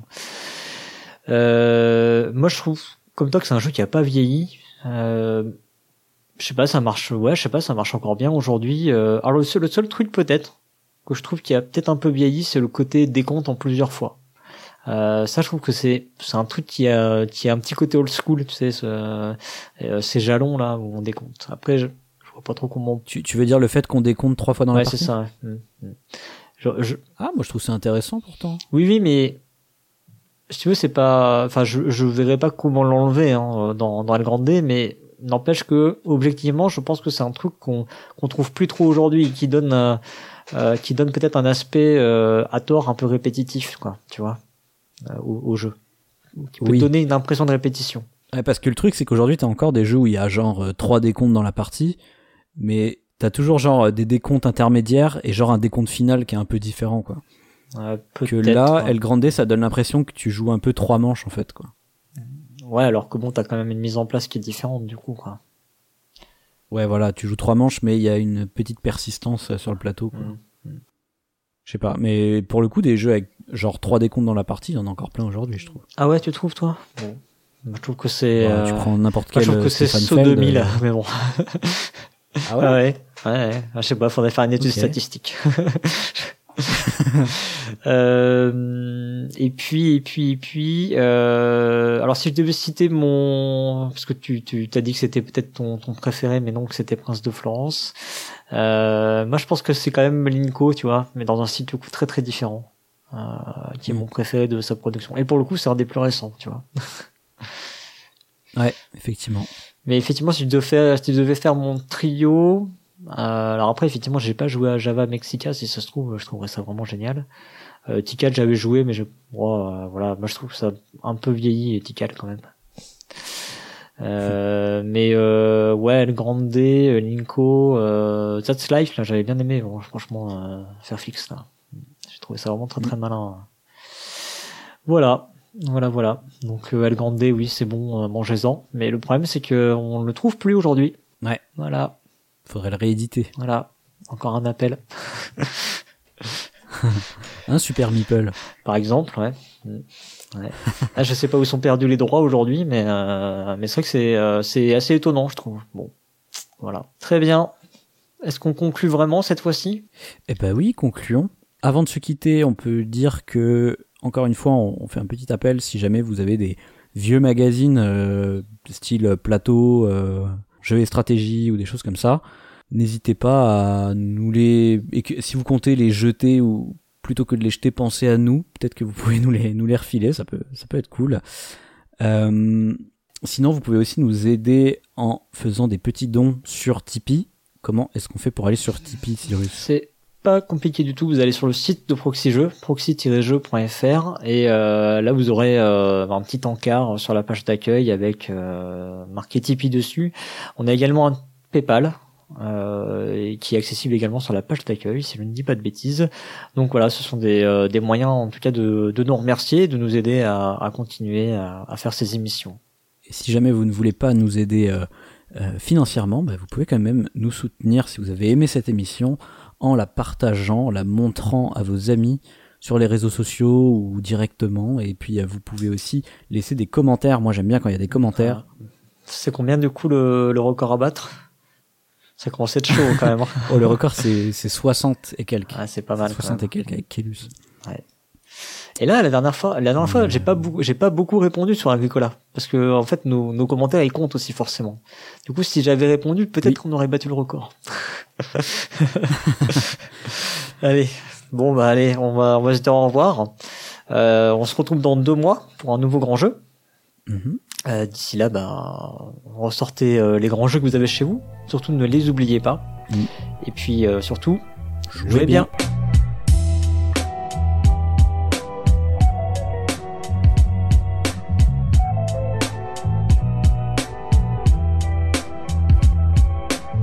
Mécanique en particulier. Vas-y, je te laisse. euh, Pardon, c'était le lancement. C'est toujours, plus chiant à distance. hein, de- Ouais, c'est plus chiant parce qu'on se voit pas, hein, c'est clair. Ouais, ouais.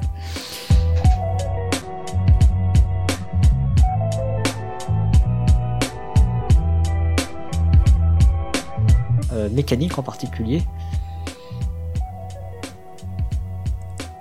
Vas-y, je te laisse. euh, Pardon, c'était le lancement.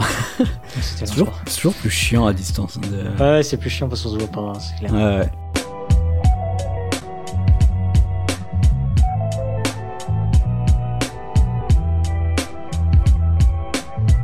Tu, tu m'entends ou pas là?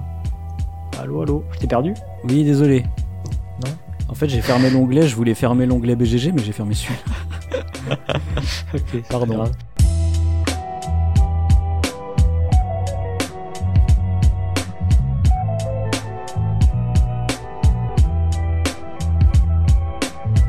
Site sur lequel vous pouvez jouer euh, à des jeux de société en ligne euh, sur le web, donc euh, dans un navigateur. Voilà. avec une interface de merde. mais c'est pour le bêtisier, ça. en fait.